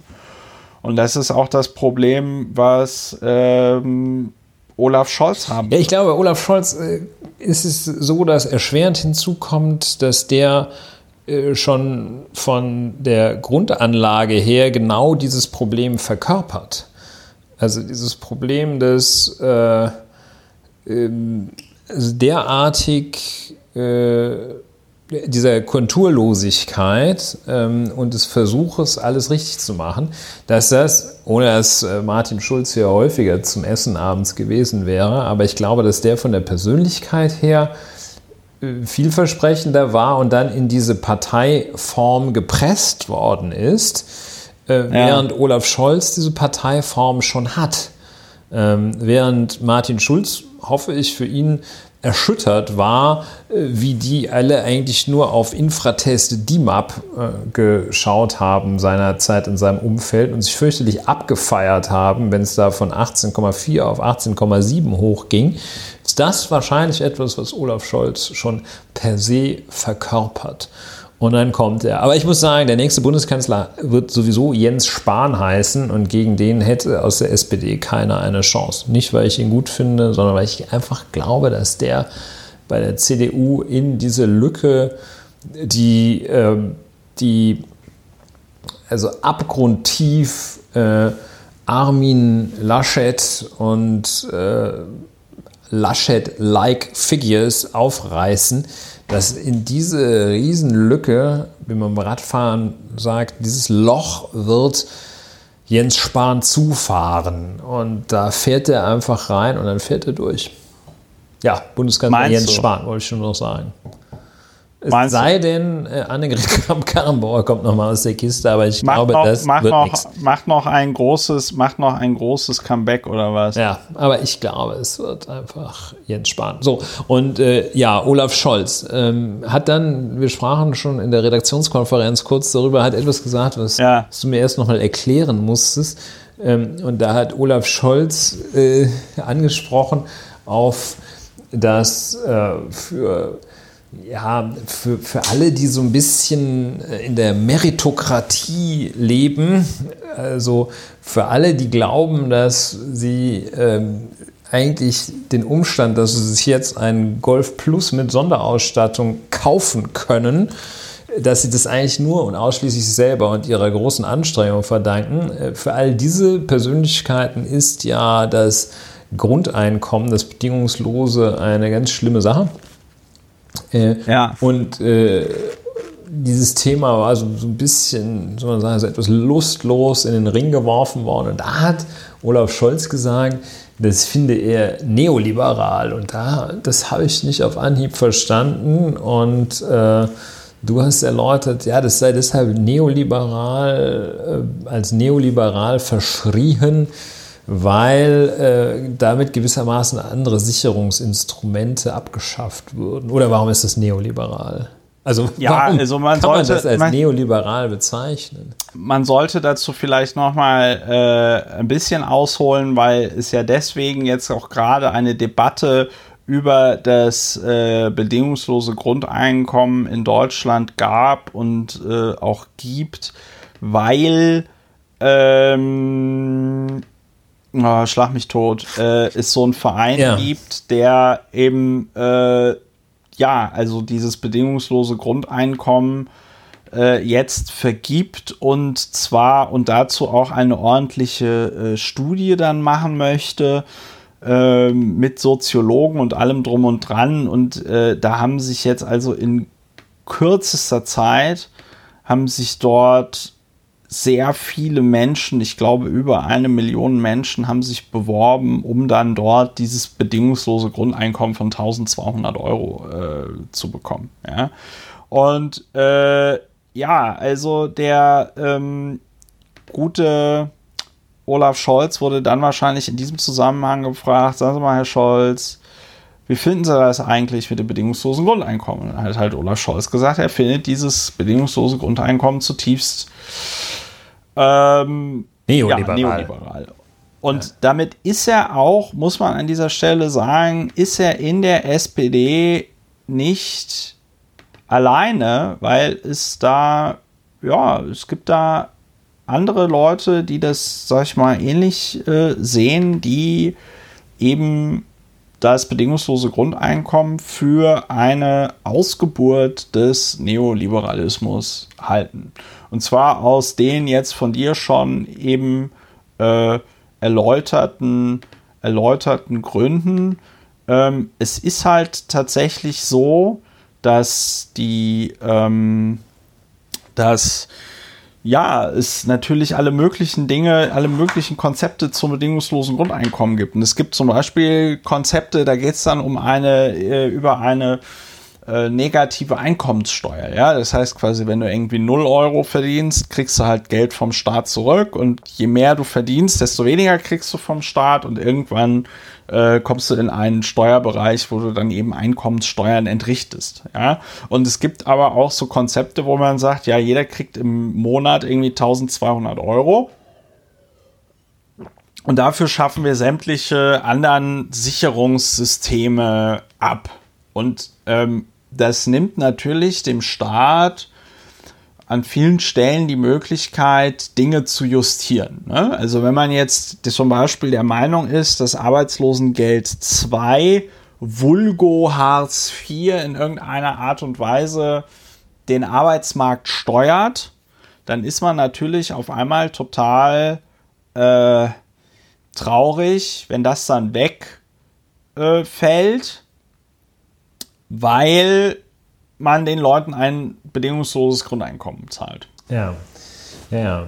Und dass dann also die ganzen Instrumente des Sozialstaats, die das Ganze nach mancher Leute Auffassung äh, sehr gut steuern, äh, dass diese ganzen Instrumente dann wirkungslos werden und äh, dass dann also dieses wenn man dieses also das heißt wenn man dieses das Grundeinkommen sozusagen dazu nimmt, um vollständig oder nahezu vollständig alle anderen Instrumente des Sozialstaats abzuschaffen, dann wäre es neoliberal.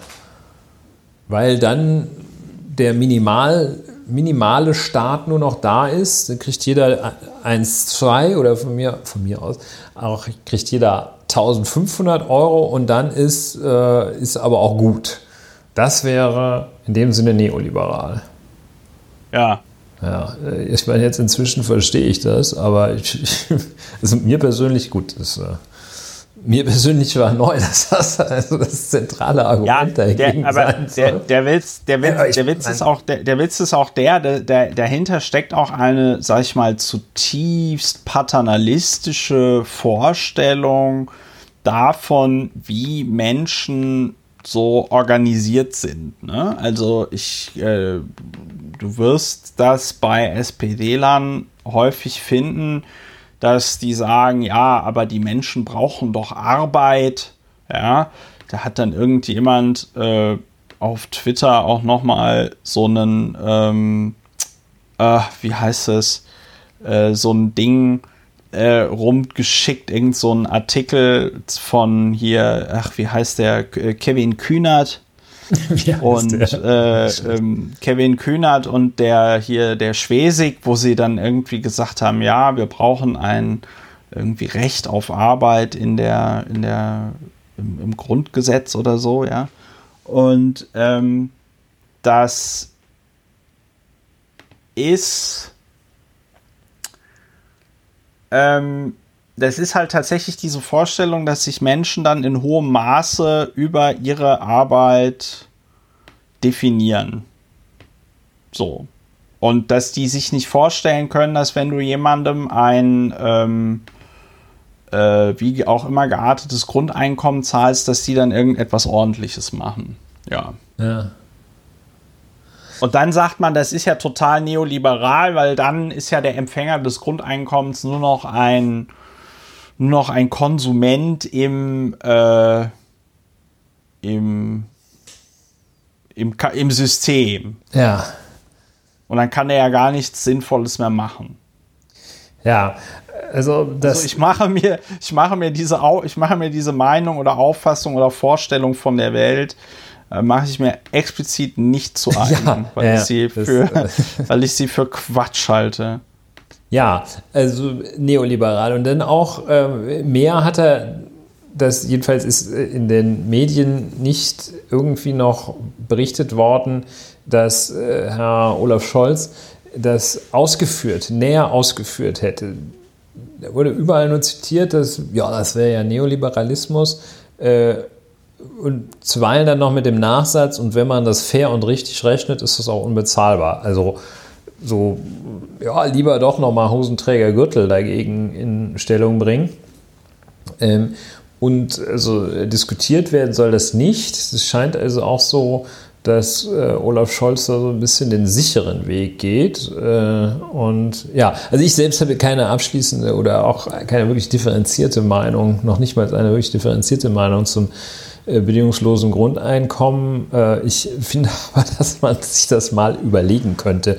Und so viele Ideen ähm, gibt es, ist jetzt nicht so, dass da zu viele Ideen im politischen Raum unterwegs wären, ähm, als dass man nicht vielleicht so die ein oder andere auch mal diskutieren könnte. Aber jedenfalls, also dieses Thema hat Herr Scholz sogleich weggebissen. Hubertus Heil hat dann hinterhergebissen in dieselbe Richtung.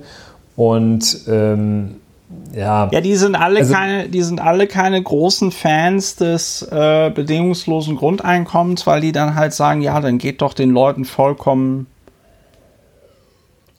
ich glaube, der Sinn im Leben ver also also ich was ich an Ich dieser, glaube auch, was ich ja. an dieser Vorstellung oder an diesen Vorurteilen halt so geil finde, ist halt diese Vorstellung, dass ähm, es ein Problem wäre, wenn jemand damit zufrieden ist, dass er 1200 oder 1500 Euro im Monat bekommt. Ja. Also Ja, ich meine, ich glaube, dass, äh, also unabhängig davon, wie man zu dem Grundeinkommen steht, ob man da überhaupt äh, schon zu positioniert ist, ist ja etwas schwierig, da eine, eine feste Meinung zu haben, weil es also auch wenig empirische Daten gibt. Also unabhängig äh, davon, wie man dazu steht, ist es jedenfalls auch ein, ein, ein Instrument, mit dem man überhaupt äh, vielleicht auch mal die ein oder andere das ein oder andere Thema angehen kann. Dass man einfach auch mal das, das mal als Gedankenausgangspunkt für Überlegungen nimmt. Wie wäre das denn, wenn ähm, eine Gesellschaft, die sich ja nun auch ändert, äh, wenn die dann ähm, sowas als, als eine Basis hätte oder einen negativen Einkommensteuertarif? Und äh, ich finde, dass man da dann also gleich sagt, hier auch hier keine Experimente, bim bam bum, äh, das ist alles Quatsch, neoliberal, tschüss. Äh, das finde ich kein gutes Zeichen. Äh, Das ist sehr unattraktiv, dass da äh, Gedanken gar nicht weiter nachgegangen wird. Und ich könnte mir versuchen, ich könnte mir gut vorstellen, dass da die, die konservativ geprägte Ablehnung des Grundeinkommens eher die ist, ich muss ja auch für mein Geld arbeiten.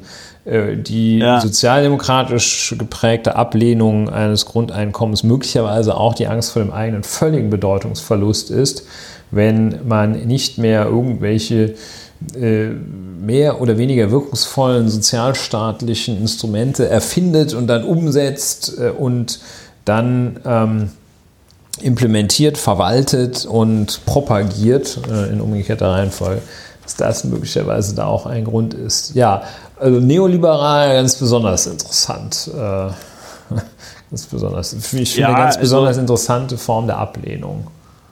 Ja, es ist Für auf mich jeden Fall, wie du sagst, äh, es ist auf jeden Fall ziemlich, ziemlich, ähm, ja, mir fällt dazu nichts mehr ein. Ja, nee, dann äh, sollte man es auch, wenn nichts mehr dazu einfällt, sollte man mal gucken, was passiert eigentlich, wenn man einen Strafbefehl bekommt, weil man in Krefeld mit seiner Himmelslaterne ein Affenhaus in Brand gesetzt haben soll äh, und diese Beweislage wohl auch ziemlich eindeutig ist.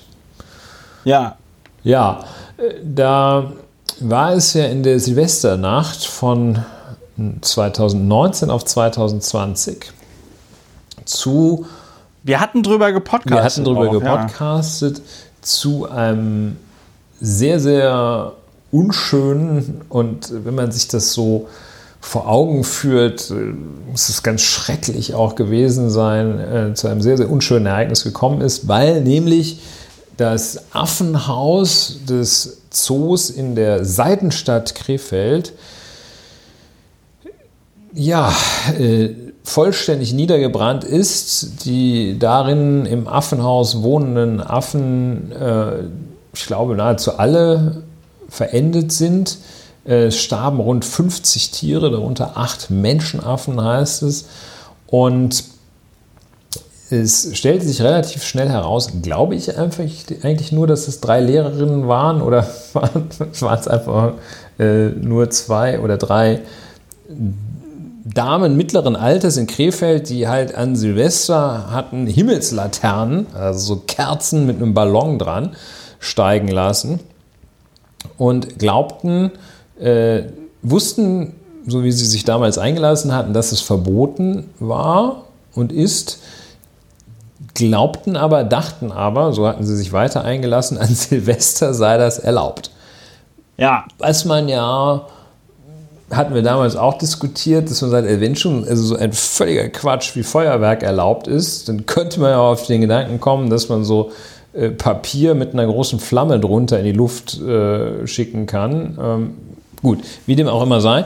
Ja, und ähm, diese Damen hatten jetzt dann einen sogenannten Strafbefehl bekommen. Ähm, der Strafbefehl ist die kleine Erledigungsform für Strafverfahren. Das, äh, wer einen Mahnbescheid, bekennt, äh, einen Mahnbescheid kennt, äh, dem kann man das so erklären, dass der Strafbefehl ist sozusagen der Mahnbescheid des äh, Strafverfahrens. Wer einen äh, Mahnbescheid nicht kennt, dem hilft diese Erklärung Natürlich auch nur bedingt. Aber es ist dann so, dass so für, für Straftaten, wo man sich sagt, komm, ey, den muss man jetzt hier nicht so drauf prügeln, in die Öffentlichkeit ziehen. Und außerdem ist es auch nicht so, dass hier eine fette Freiheitsstrafe äh, her muss, sondern so für die kleine und Kleinstkriminalität ist der Strafbefehl ein Antrag, ein, ein, ein Instrument, da beantragt die Staatsanwaltschaft, hier können wir können das im Strafbefehlswege regeln das zuständige Amtsgericht erlässt dann einen Strafbefehl. In dem Strafbefehl drin steht drin, äh, hier, Sie haben sich nach unseren Erkenntnissen strafbar gemacht wegen betrunken Autofahren, äh, wegen einer kleinen Insolvenzverschleppung, ähm, wegen äh, von mir aus auch Schwarzfahren, äh, sogenanntes Schwarzfahren, kleiner erster Ladendiebstahl und sonst was. Da steht dann drin, äh, da haben sie sich nach unseren Erkenntnissen äh, strafbar gemacht. Gegen sie wird deshalb eine Strafe verhängt von 90 Tagessätzen zu je 35 Euro. Und äh, wenn Sie jetzt damit einverstanden sind, also keinen Einspruch einlegen, dann wird dieser Strafbefehl rechtskräftig. Die gegen Sie verhängte Strafe wird damit auch rechtskräftig. Sind Sie verurteilt. Äh, wegen äh, Beförderungserschleichung zu 35 Tagessätzen a 15 Euro. Ja, und so etwas, einen solchen Strafbefehl, einen sogenannten, haben offenbar diese Damen, die da die Himmelslaternen auf das Krefelder Affenhaus haben fliegen lassen, erhalten. Und Mutmaßlich.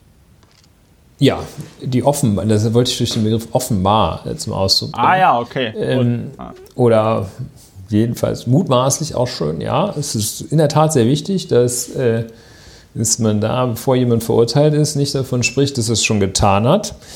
Ähm, jedenfalls haben die einen Strafbefehl bekommen und die drei beschuldigten Frauen, drei sind es in der Tat, äh, wegen, wegen des Vorwurfs der fahrlässigen Brandstiftung. Wir wissen leider nicht, äh, wie hoch die darin verhängte Strafe ausgefallen war. Aber die haben. Ich hatte einen Bericht gelesen, da hieß es dann so. Eingelegt. Ja. Ja. Ich hatte einen Bericht gelesen, da wurde dann ein Sprecher zitiert, der ähm, der Staatsanwaltschaft da in, wo war das, Krefeld? Ja. Und der meinte, es wäre hoch gewesen. Ah, äh, Behörde wollte bis zu 9000 Euro Strafe. Mhm. Ja, und da ist natürlich. Äh, also es ist jetzt so, dass also gut, was passiert, wenn man gegen einen Strafbefehl Einspruch einlegt? Dann äh, kommt, findet eine Hauptverhandlung statt. Hauptverhandlung ist das, was man aus Funk und Fernsehen kennt. Da ist diese Gerichtsverhandlung, ne, wo dann ja. die Staat, der Vertreter, Vertreterin der Staatsanwaltschaft die Anklage vorliest. Vorne sitzt eine Richterin Und ähm, dann sitzt der, die Angeklagte dort, gegebenenfalls mit Verteidiger. Verteidiger braucht man da nicht unbedingt, weil es so kleine Fälle sind, da sagt man, da kann sich der Bürger selber verteidigen. Ähm, beim Verfahren äh, nach Einspruch gegen einen Strafbefehl kann sich allerdings dann auch die, äh, können sich die Beschuldigten äh, auch vertreten lassen. Da kann dann auch ausschließlich der Anwalt hin. Da muss man dann nicht selber hingehen.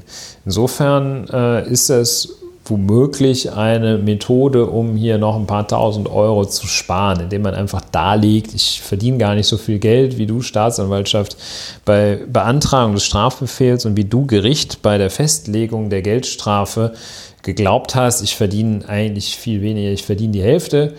Wenn man das dann macht, dann kann das durchaus sein, dass dieses Verfahren dann endet mit einer Geldstrafe, die nicht 9000, sondern 4000 Euro beträgt. Kann also durchaus ganz sinnvoll sein, was sie da machen.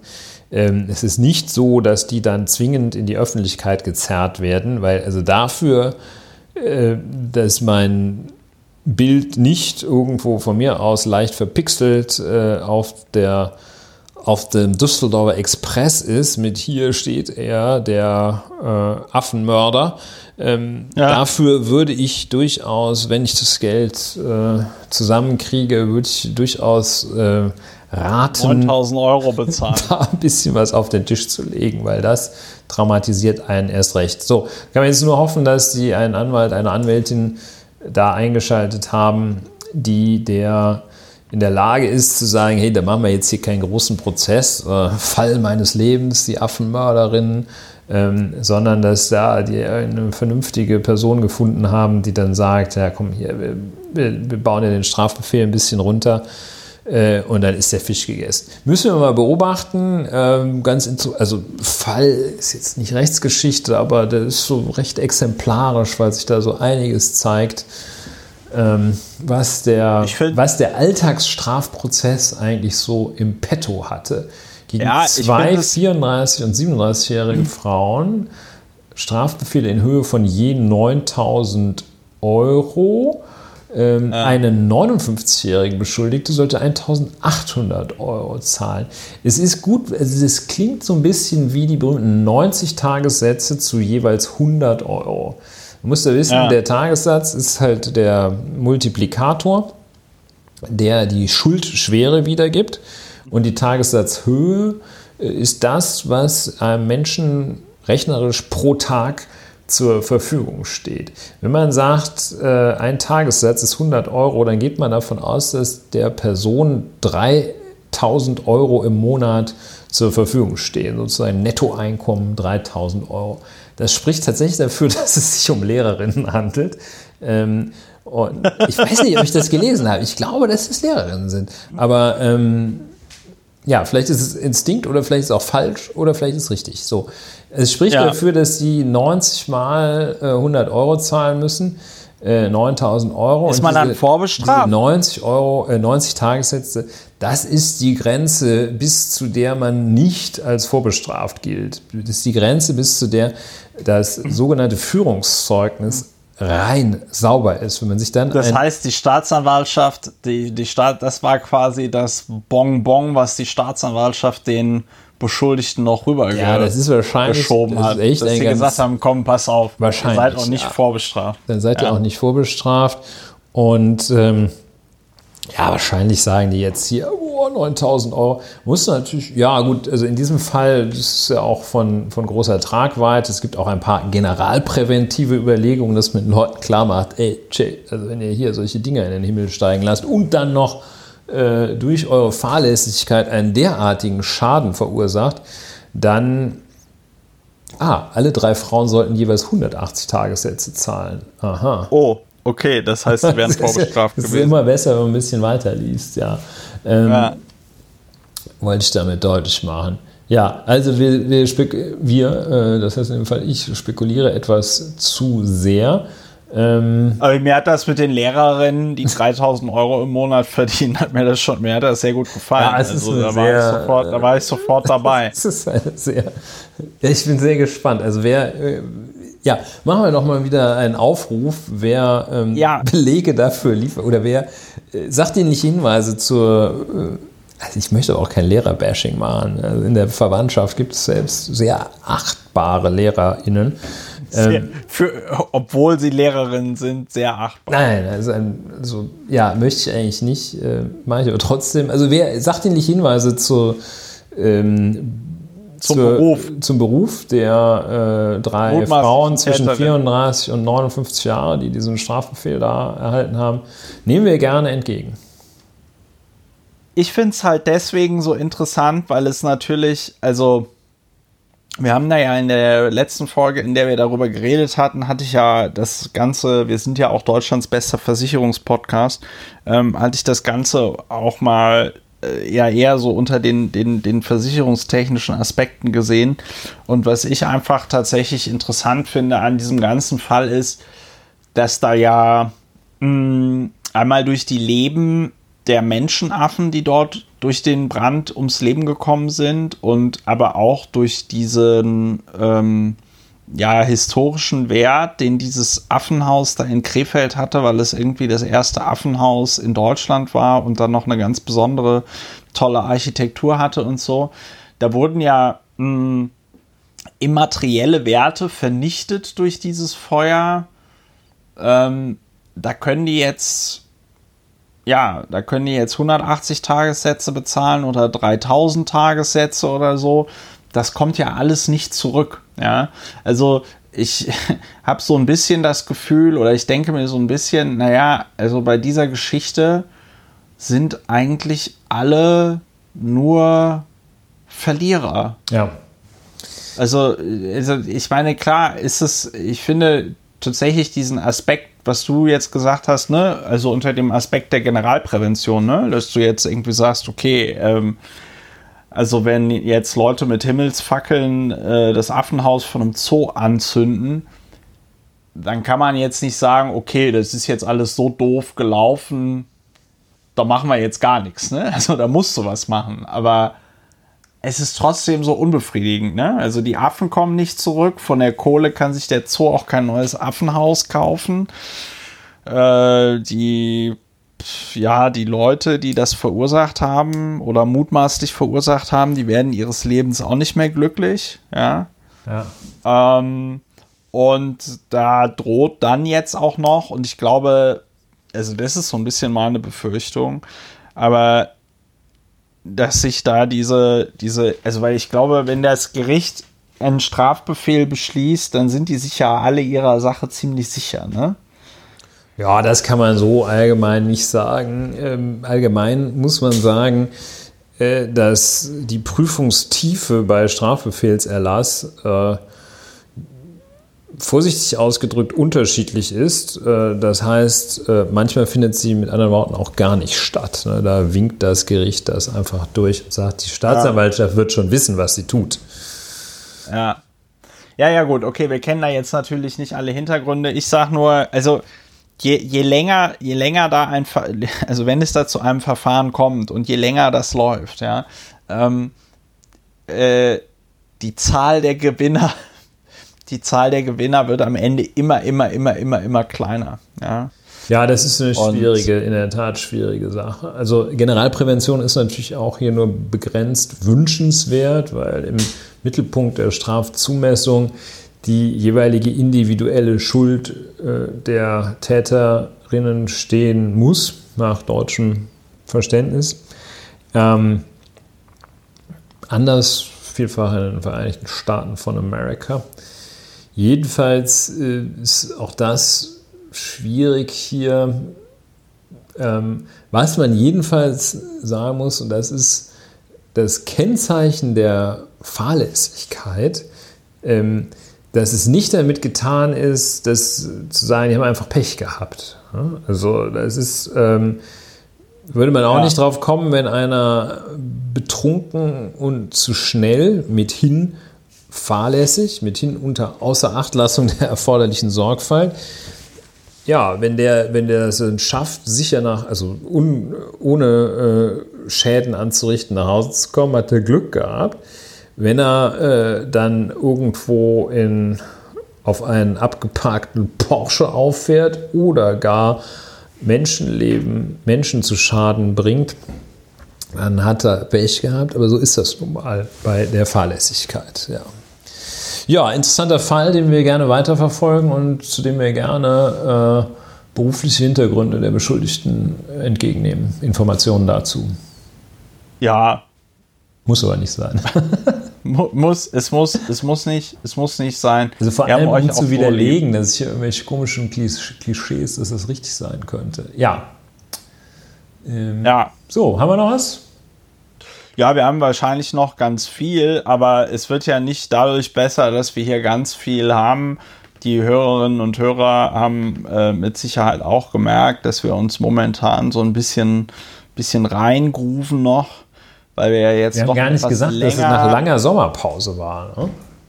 Ja, ich glaube, die Hörerinnen und Hörer konnten sich das mit der Sommerpause dadurch äh, herleiten, dass auf der Webseite steht, dass wir gerade Sommerpause machen und dass wir ja in der letzten Folge gesagt haben, dass es vielleicht eine Sommerpause geben wird und dass wir jetzt seit vier Wochen nicht mehr gepodcastet haben. Ne? Also, Könnte man meinst du äh, aus den Umständen Schlussfolgerung? Meine ich auch. Ich denke, ich denke, es gibt da einige Indizien. Die Indizienlage und auch die hohe Verarbeitungskapazität unserer Hörerinnen und Hörer ganz sicher zu diesem Ergebnis führt. Aber ich dachte eigentlich so, äh, des Framings wegen, dass man ja auch irgendwie so wie eine Zeit lang, das ist, hat sich, glaube ich, ein bisschen gelegt, war es so in der, in der Werbung üblich, dass man immer sagte, neu, neu, neu. Und dann der Schokoriegel neu und hier neu. Ja, neue mit, Bewirtschaftung. Neu mit neuer Pächter, neuer Dings, neuer Wumms. Ähm, sodass man sagt, hier jetzt neu noch besser. Das hätte man vielleicht ein bisschen pointierter vortragen können. Jetzt neu nach der Sommerpause. Ne? Nach der Sommerpause noch besser, noch mehr, noch witziger. Oh, witziger, noch, ja. Witziger. Und noch, noch besser insgesamt. Ja, ja neue Rezeptur. Ähm, nee, neue Rezeptur. Wir mal. Äh, ja, wir, wir, hätten öfter sagen können, der Ehrliche ist der Dumme. Relaunch. Ja. Wir hätten öfter sagen können, der Ehrliche ist der Dumme. Ja. Äh, der Ehrliche ist der Dumme äh, zwei Sachen vielleicht noch. Wir reden ja nicht so oft über die USA, aber ähm, es ist jetzt so, dass momentan ähm, die, Convention der äh, US-Republikaner ist, ja. Äh, die Hälfte aller Rednerinnen äh, und Redner auf dieser Veranstaltung sind Trumps. Und gestern, nee, und heute, jetzt gerade eben, hat äh, die Republikanische Partei Donald Trump als den nächsten äh, Präsidentschaftskandidaten der Partei nominiert und ähm, Mike Pence auch ebenfalls äh, nominiert. Und das war das eine, was ich noch sagen wollte. Und das andere war nur ganz am Rande, das hat mich sehr gefreut. Äh, Steve Bannon, man kennt ihn äh, dadurch, dass er ähm, ja, dadurch, er, er ist ein Mensch, der dadurch bekannt wurde, dass er Donald Trump da im, im US-Wahlkampf, dass er da sein Kampagnenmanager war und ihn irgendwie beraten hat. Und er hat auch am Anfang im Weißen Haus gearbeitet und hat sich dann irgendwann zurückgezogen. Und Steve Bannon wurde jetzt verhaftet. Und zwar wegen des Vorwurfs äh, Wire Fraud. Das ist so eine Besonderheit des ähm, amerikanischen Kabelbetrug. Kabelbetrug, ja. Das, das, ist eine Besonderheit des amerikanischen Rechtes, weil in Deutschland gibt es, glaube ich, in Deutschland gibt es Betrug, Ulrich. Ne? Das ist richtig. So Betrug. Es gibt so. auch äh, verschiedene Arten des Betrugs. Es gibt den Versicherungsbetrug. Allerdings ja. in der, wo man immer glaubt, das ist immer, wenn man eine Versicherung betrügt, das hat nur was mit feuerversicherten Sachen zu tun. Es gibt den Computerbetrug. Äh, das ist allerdings, wenn man äh, sozusagen einen Computer in Anführungsstrichen täuscht, der ja anders als äh, der Mensch, der getäuscht wird. Beim echten Betrug hat der Computer ja keine kognitiven Fähigkeiten.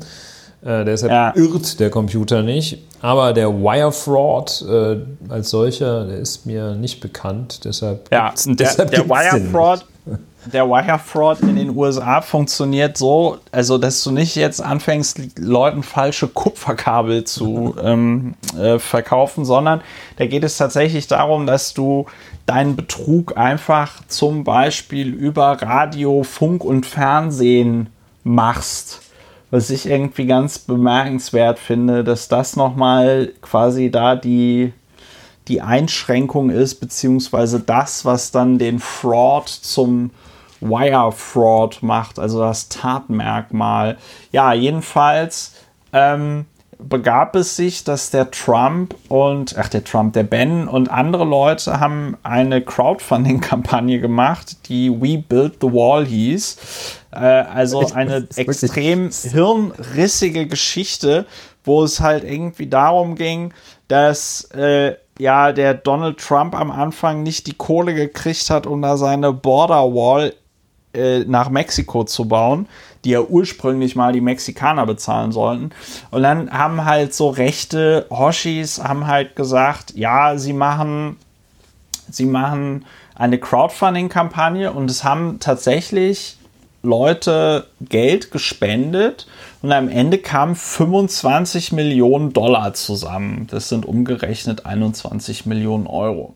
So, und äh, dann haben sie halt immer gesagt, sie würden dieses Geld zu 100 Prozent für den Bau der Mauer verwenden. Und äh, das haben sie natürlich nicht gemacht sondern sie haben sich halt einfach an dem Geld bedient. So und ähm, also da wird jetzt so also mies, nicht nur ne? der, das, ja, es ist, aber es ist auch, es ist halt so, es ist so mies, aber es ist halt auch so geil, dass es halt so lange funktioniert hat, ne? Also weil diese We Build the Wall Geschichte, die war ja jetzt auch schon, ist auch ein bisschen her, ne? Also ich glaube, das war so 2018 oder so. Also das war relativ zu Beginn der äh, Präsidentschaft ähm, äh, Trumps.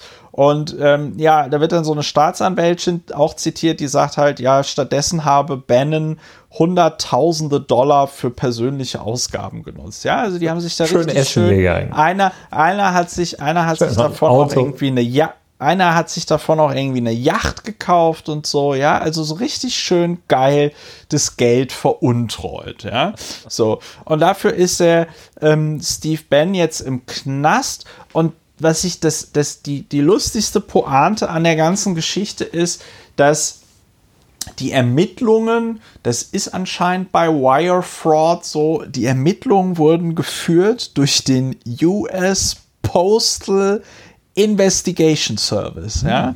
Die US-Post ist ja eine der wenigen Institutionen in den USA, die in der Verfassung genannt werden. Ja, also ich glaube, die Post steht zum Beispiel nicht in der im Grundgesetz drin, oder? Also ich lasse mich gerne berichten. Ja, das Post- und Fernmeldegeheimnis steht natürlich drin. Das steht drin, aber es steht jetzt nicht drin, dass es eine Post geben muss oder so. Ne? Anders als in der amerikanischen Verfassung. Ja? Ähm, das liegt aber auch daran, dass ich glaube, der Jefferson oder so, also einer der Gründungsväter der USA, war ja der erste Postmaster General. Alles sehr, sehr spannend, jedenfalls. Ähm, ja, also, in der Tat. Also, die, die, ähm, die, äh, die US-Post hat also nicht nur, äh, die ist also nicht nur eine Post, sondern die hat also quasi eine eigene Ermittlungsbehörde. Ja, und Aspis hat also da an der Stelle zu dem Ermittlungserfolg gegen Steve Bannon und Konsorten äh, geführt.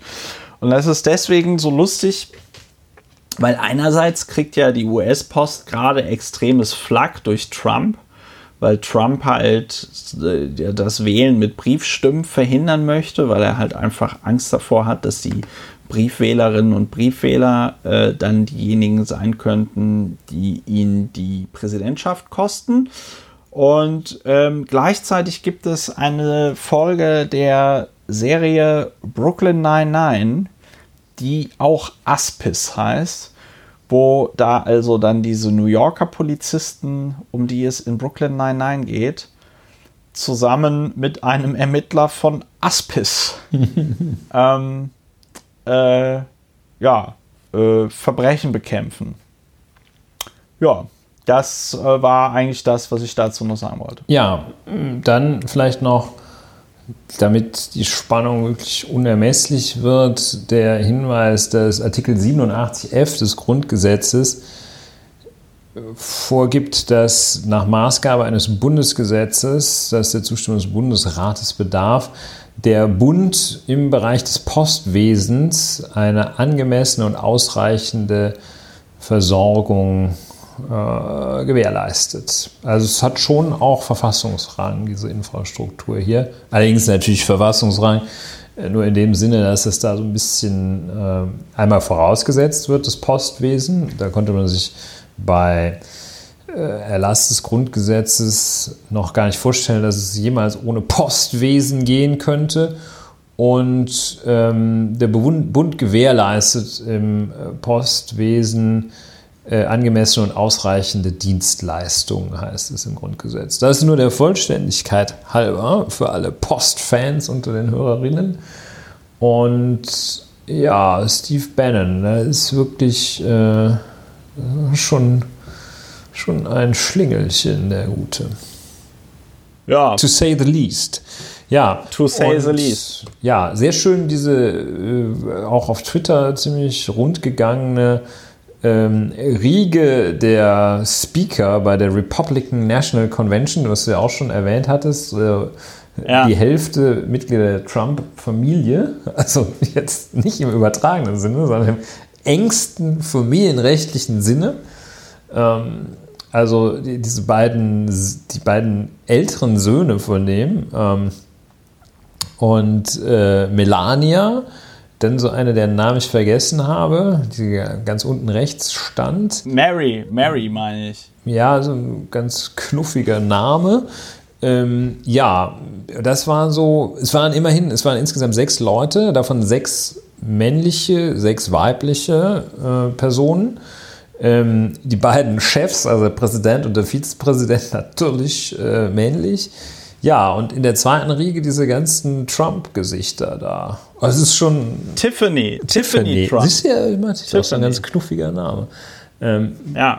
Also, gut, klingt ein bisschen doof, knuffiger Name, aber anyway. Ähm, ja, es ist wirklich ein ganz großes, ganz großes Großes Tennis. Ja. Ja, es ist aber leider gar nicht so lustig, weil ähm, wie ich, äh, ich weiß gar nicht, ja, ich hatte das vorhin ja schon erwähnt, dass das also die Art und Weise, wie ähm, Trump dort äh, im Moment die Post auseinander nimmt, das ist schon sehr hart. Ja, ähm, und äh, die Art und Weise, wie er sich gerade auch dazu äußert, dass er gegebenenfalls äh, das Ergebnis der Wahl nicht anerkennen wird, das ist schon sehr hart.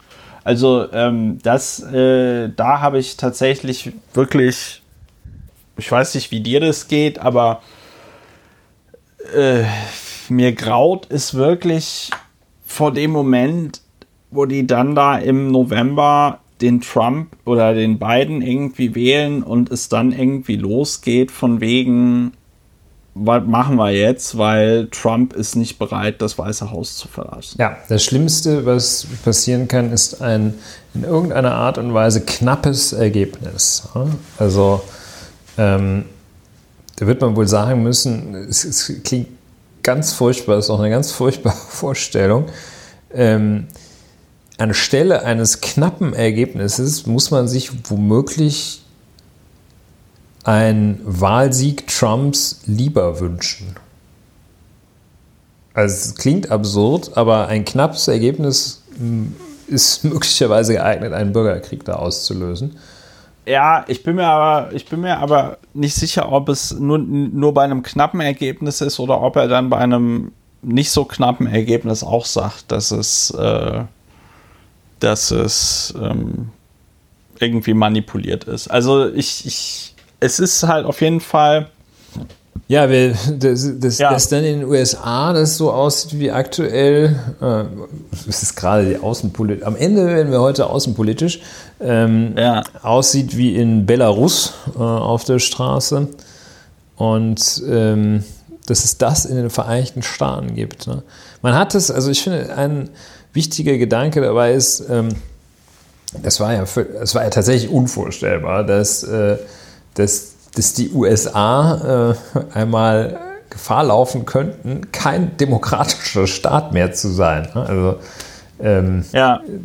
also sie sind noch Demokratie, auch nach den strengen deutschen Maßstäben. In Deutschland kennt man sich ja ganz, ja auch eine, eine, fantastische Tradition, aber äh, jedenfalls, dass es so weit kommen kann und wie schnell das ging, ja, wie schnell das ging, will ich jetzt mal nicht sagen, aber äh, ja, dass es so weit kommen kann, ist schon frappierend und äh, doch auch sollte Anlass zu großer Wachsamkeit sein. Ja, ich bin jedenfalls gespannt, wie das weitergeht. Der US-Wahlkampf, Präsidentschaftswahlkampf mit Sicherheit etwas, über das wir auch in den nächsten Folgen von Lauer und Wiener reden werden. Ja. Ich glaube, damit haben wir eigentlich alles gesagt, was ja. man sagen kann. Aufruf zur Wachsamkeit. Äh, damit, Aufruf damit zur Wachsamkeit. Ändern wir, enden wir.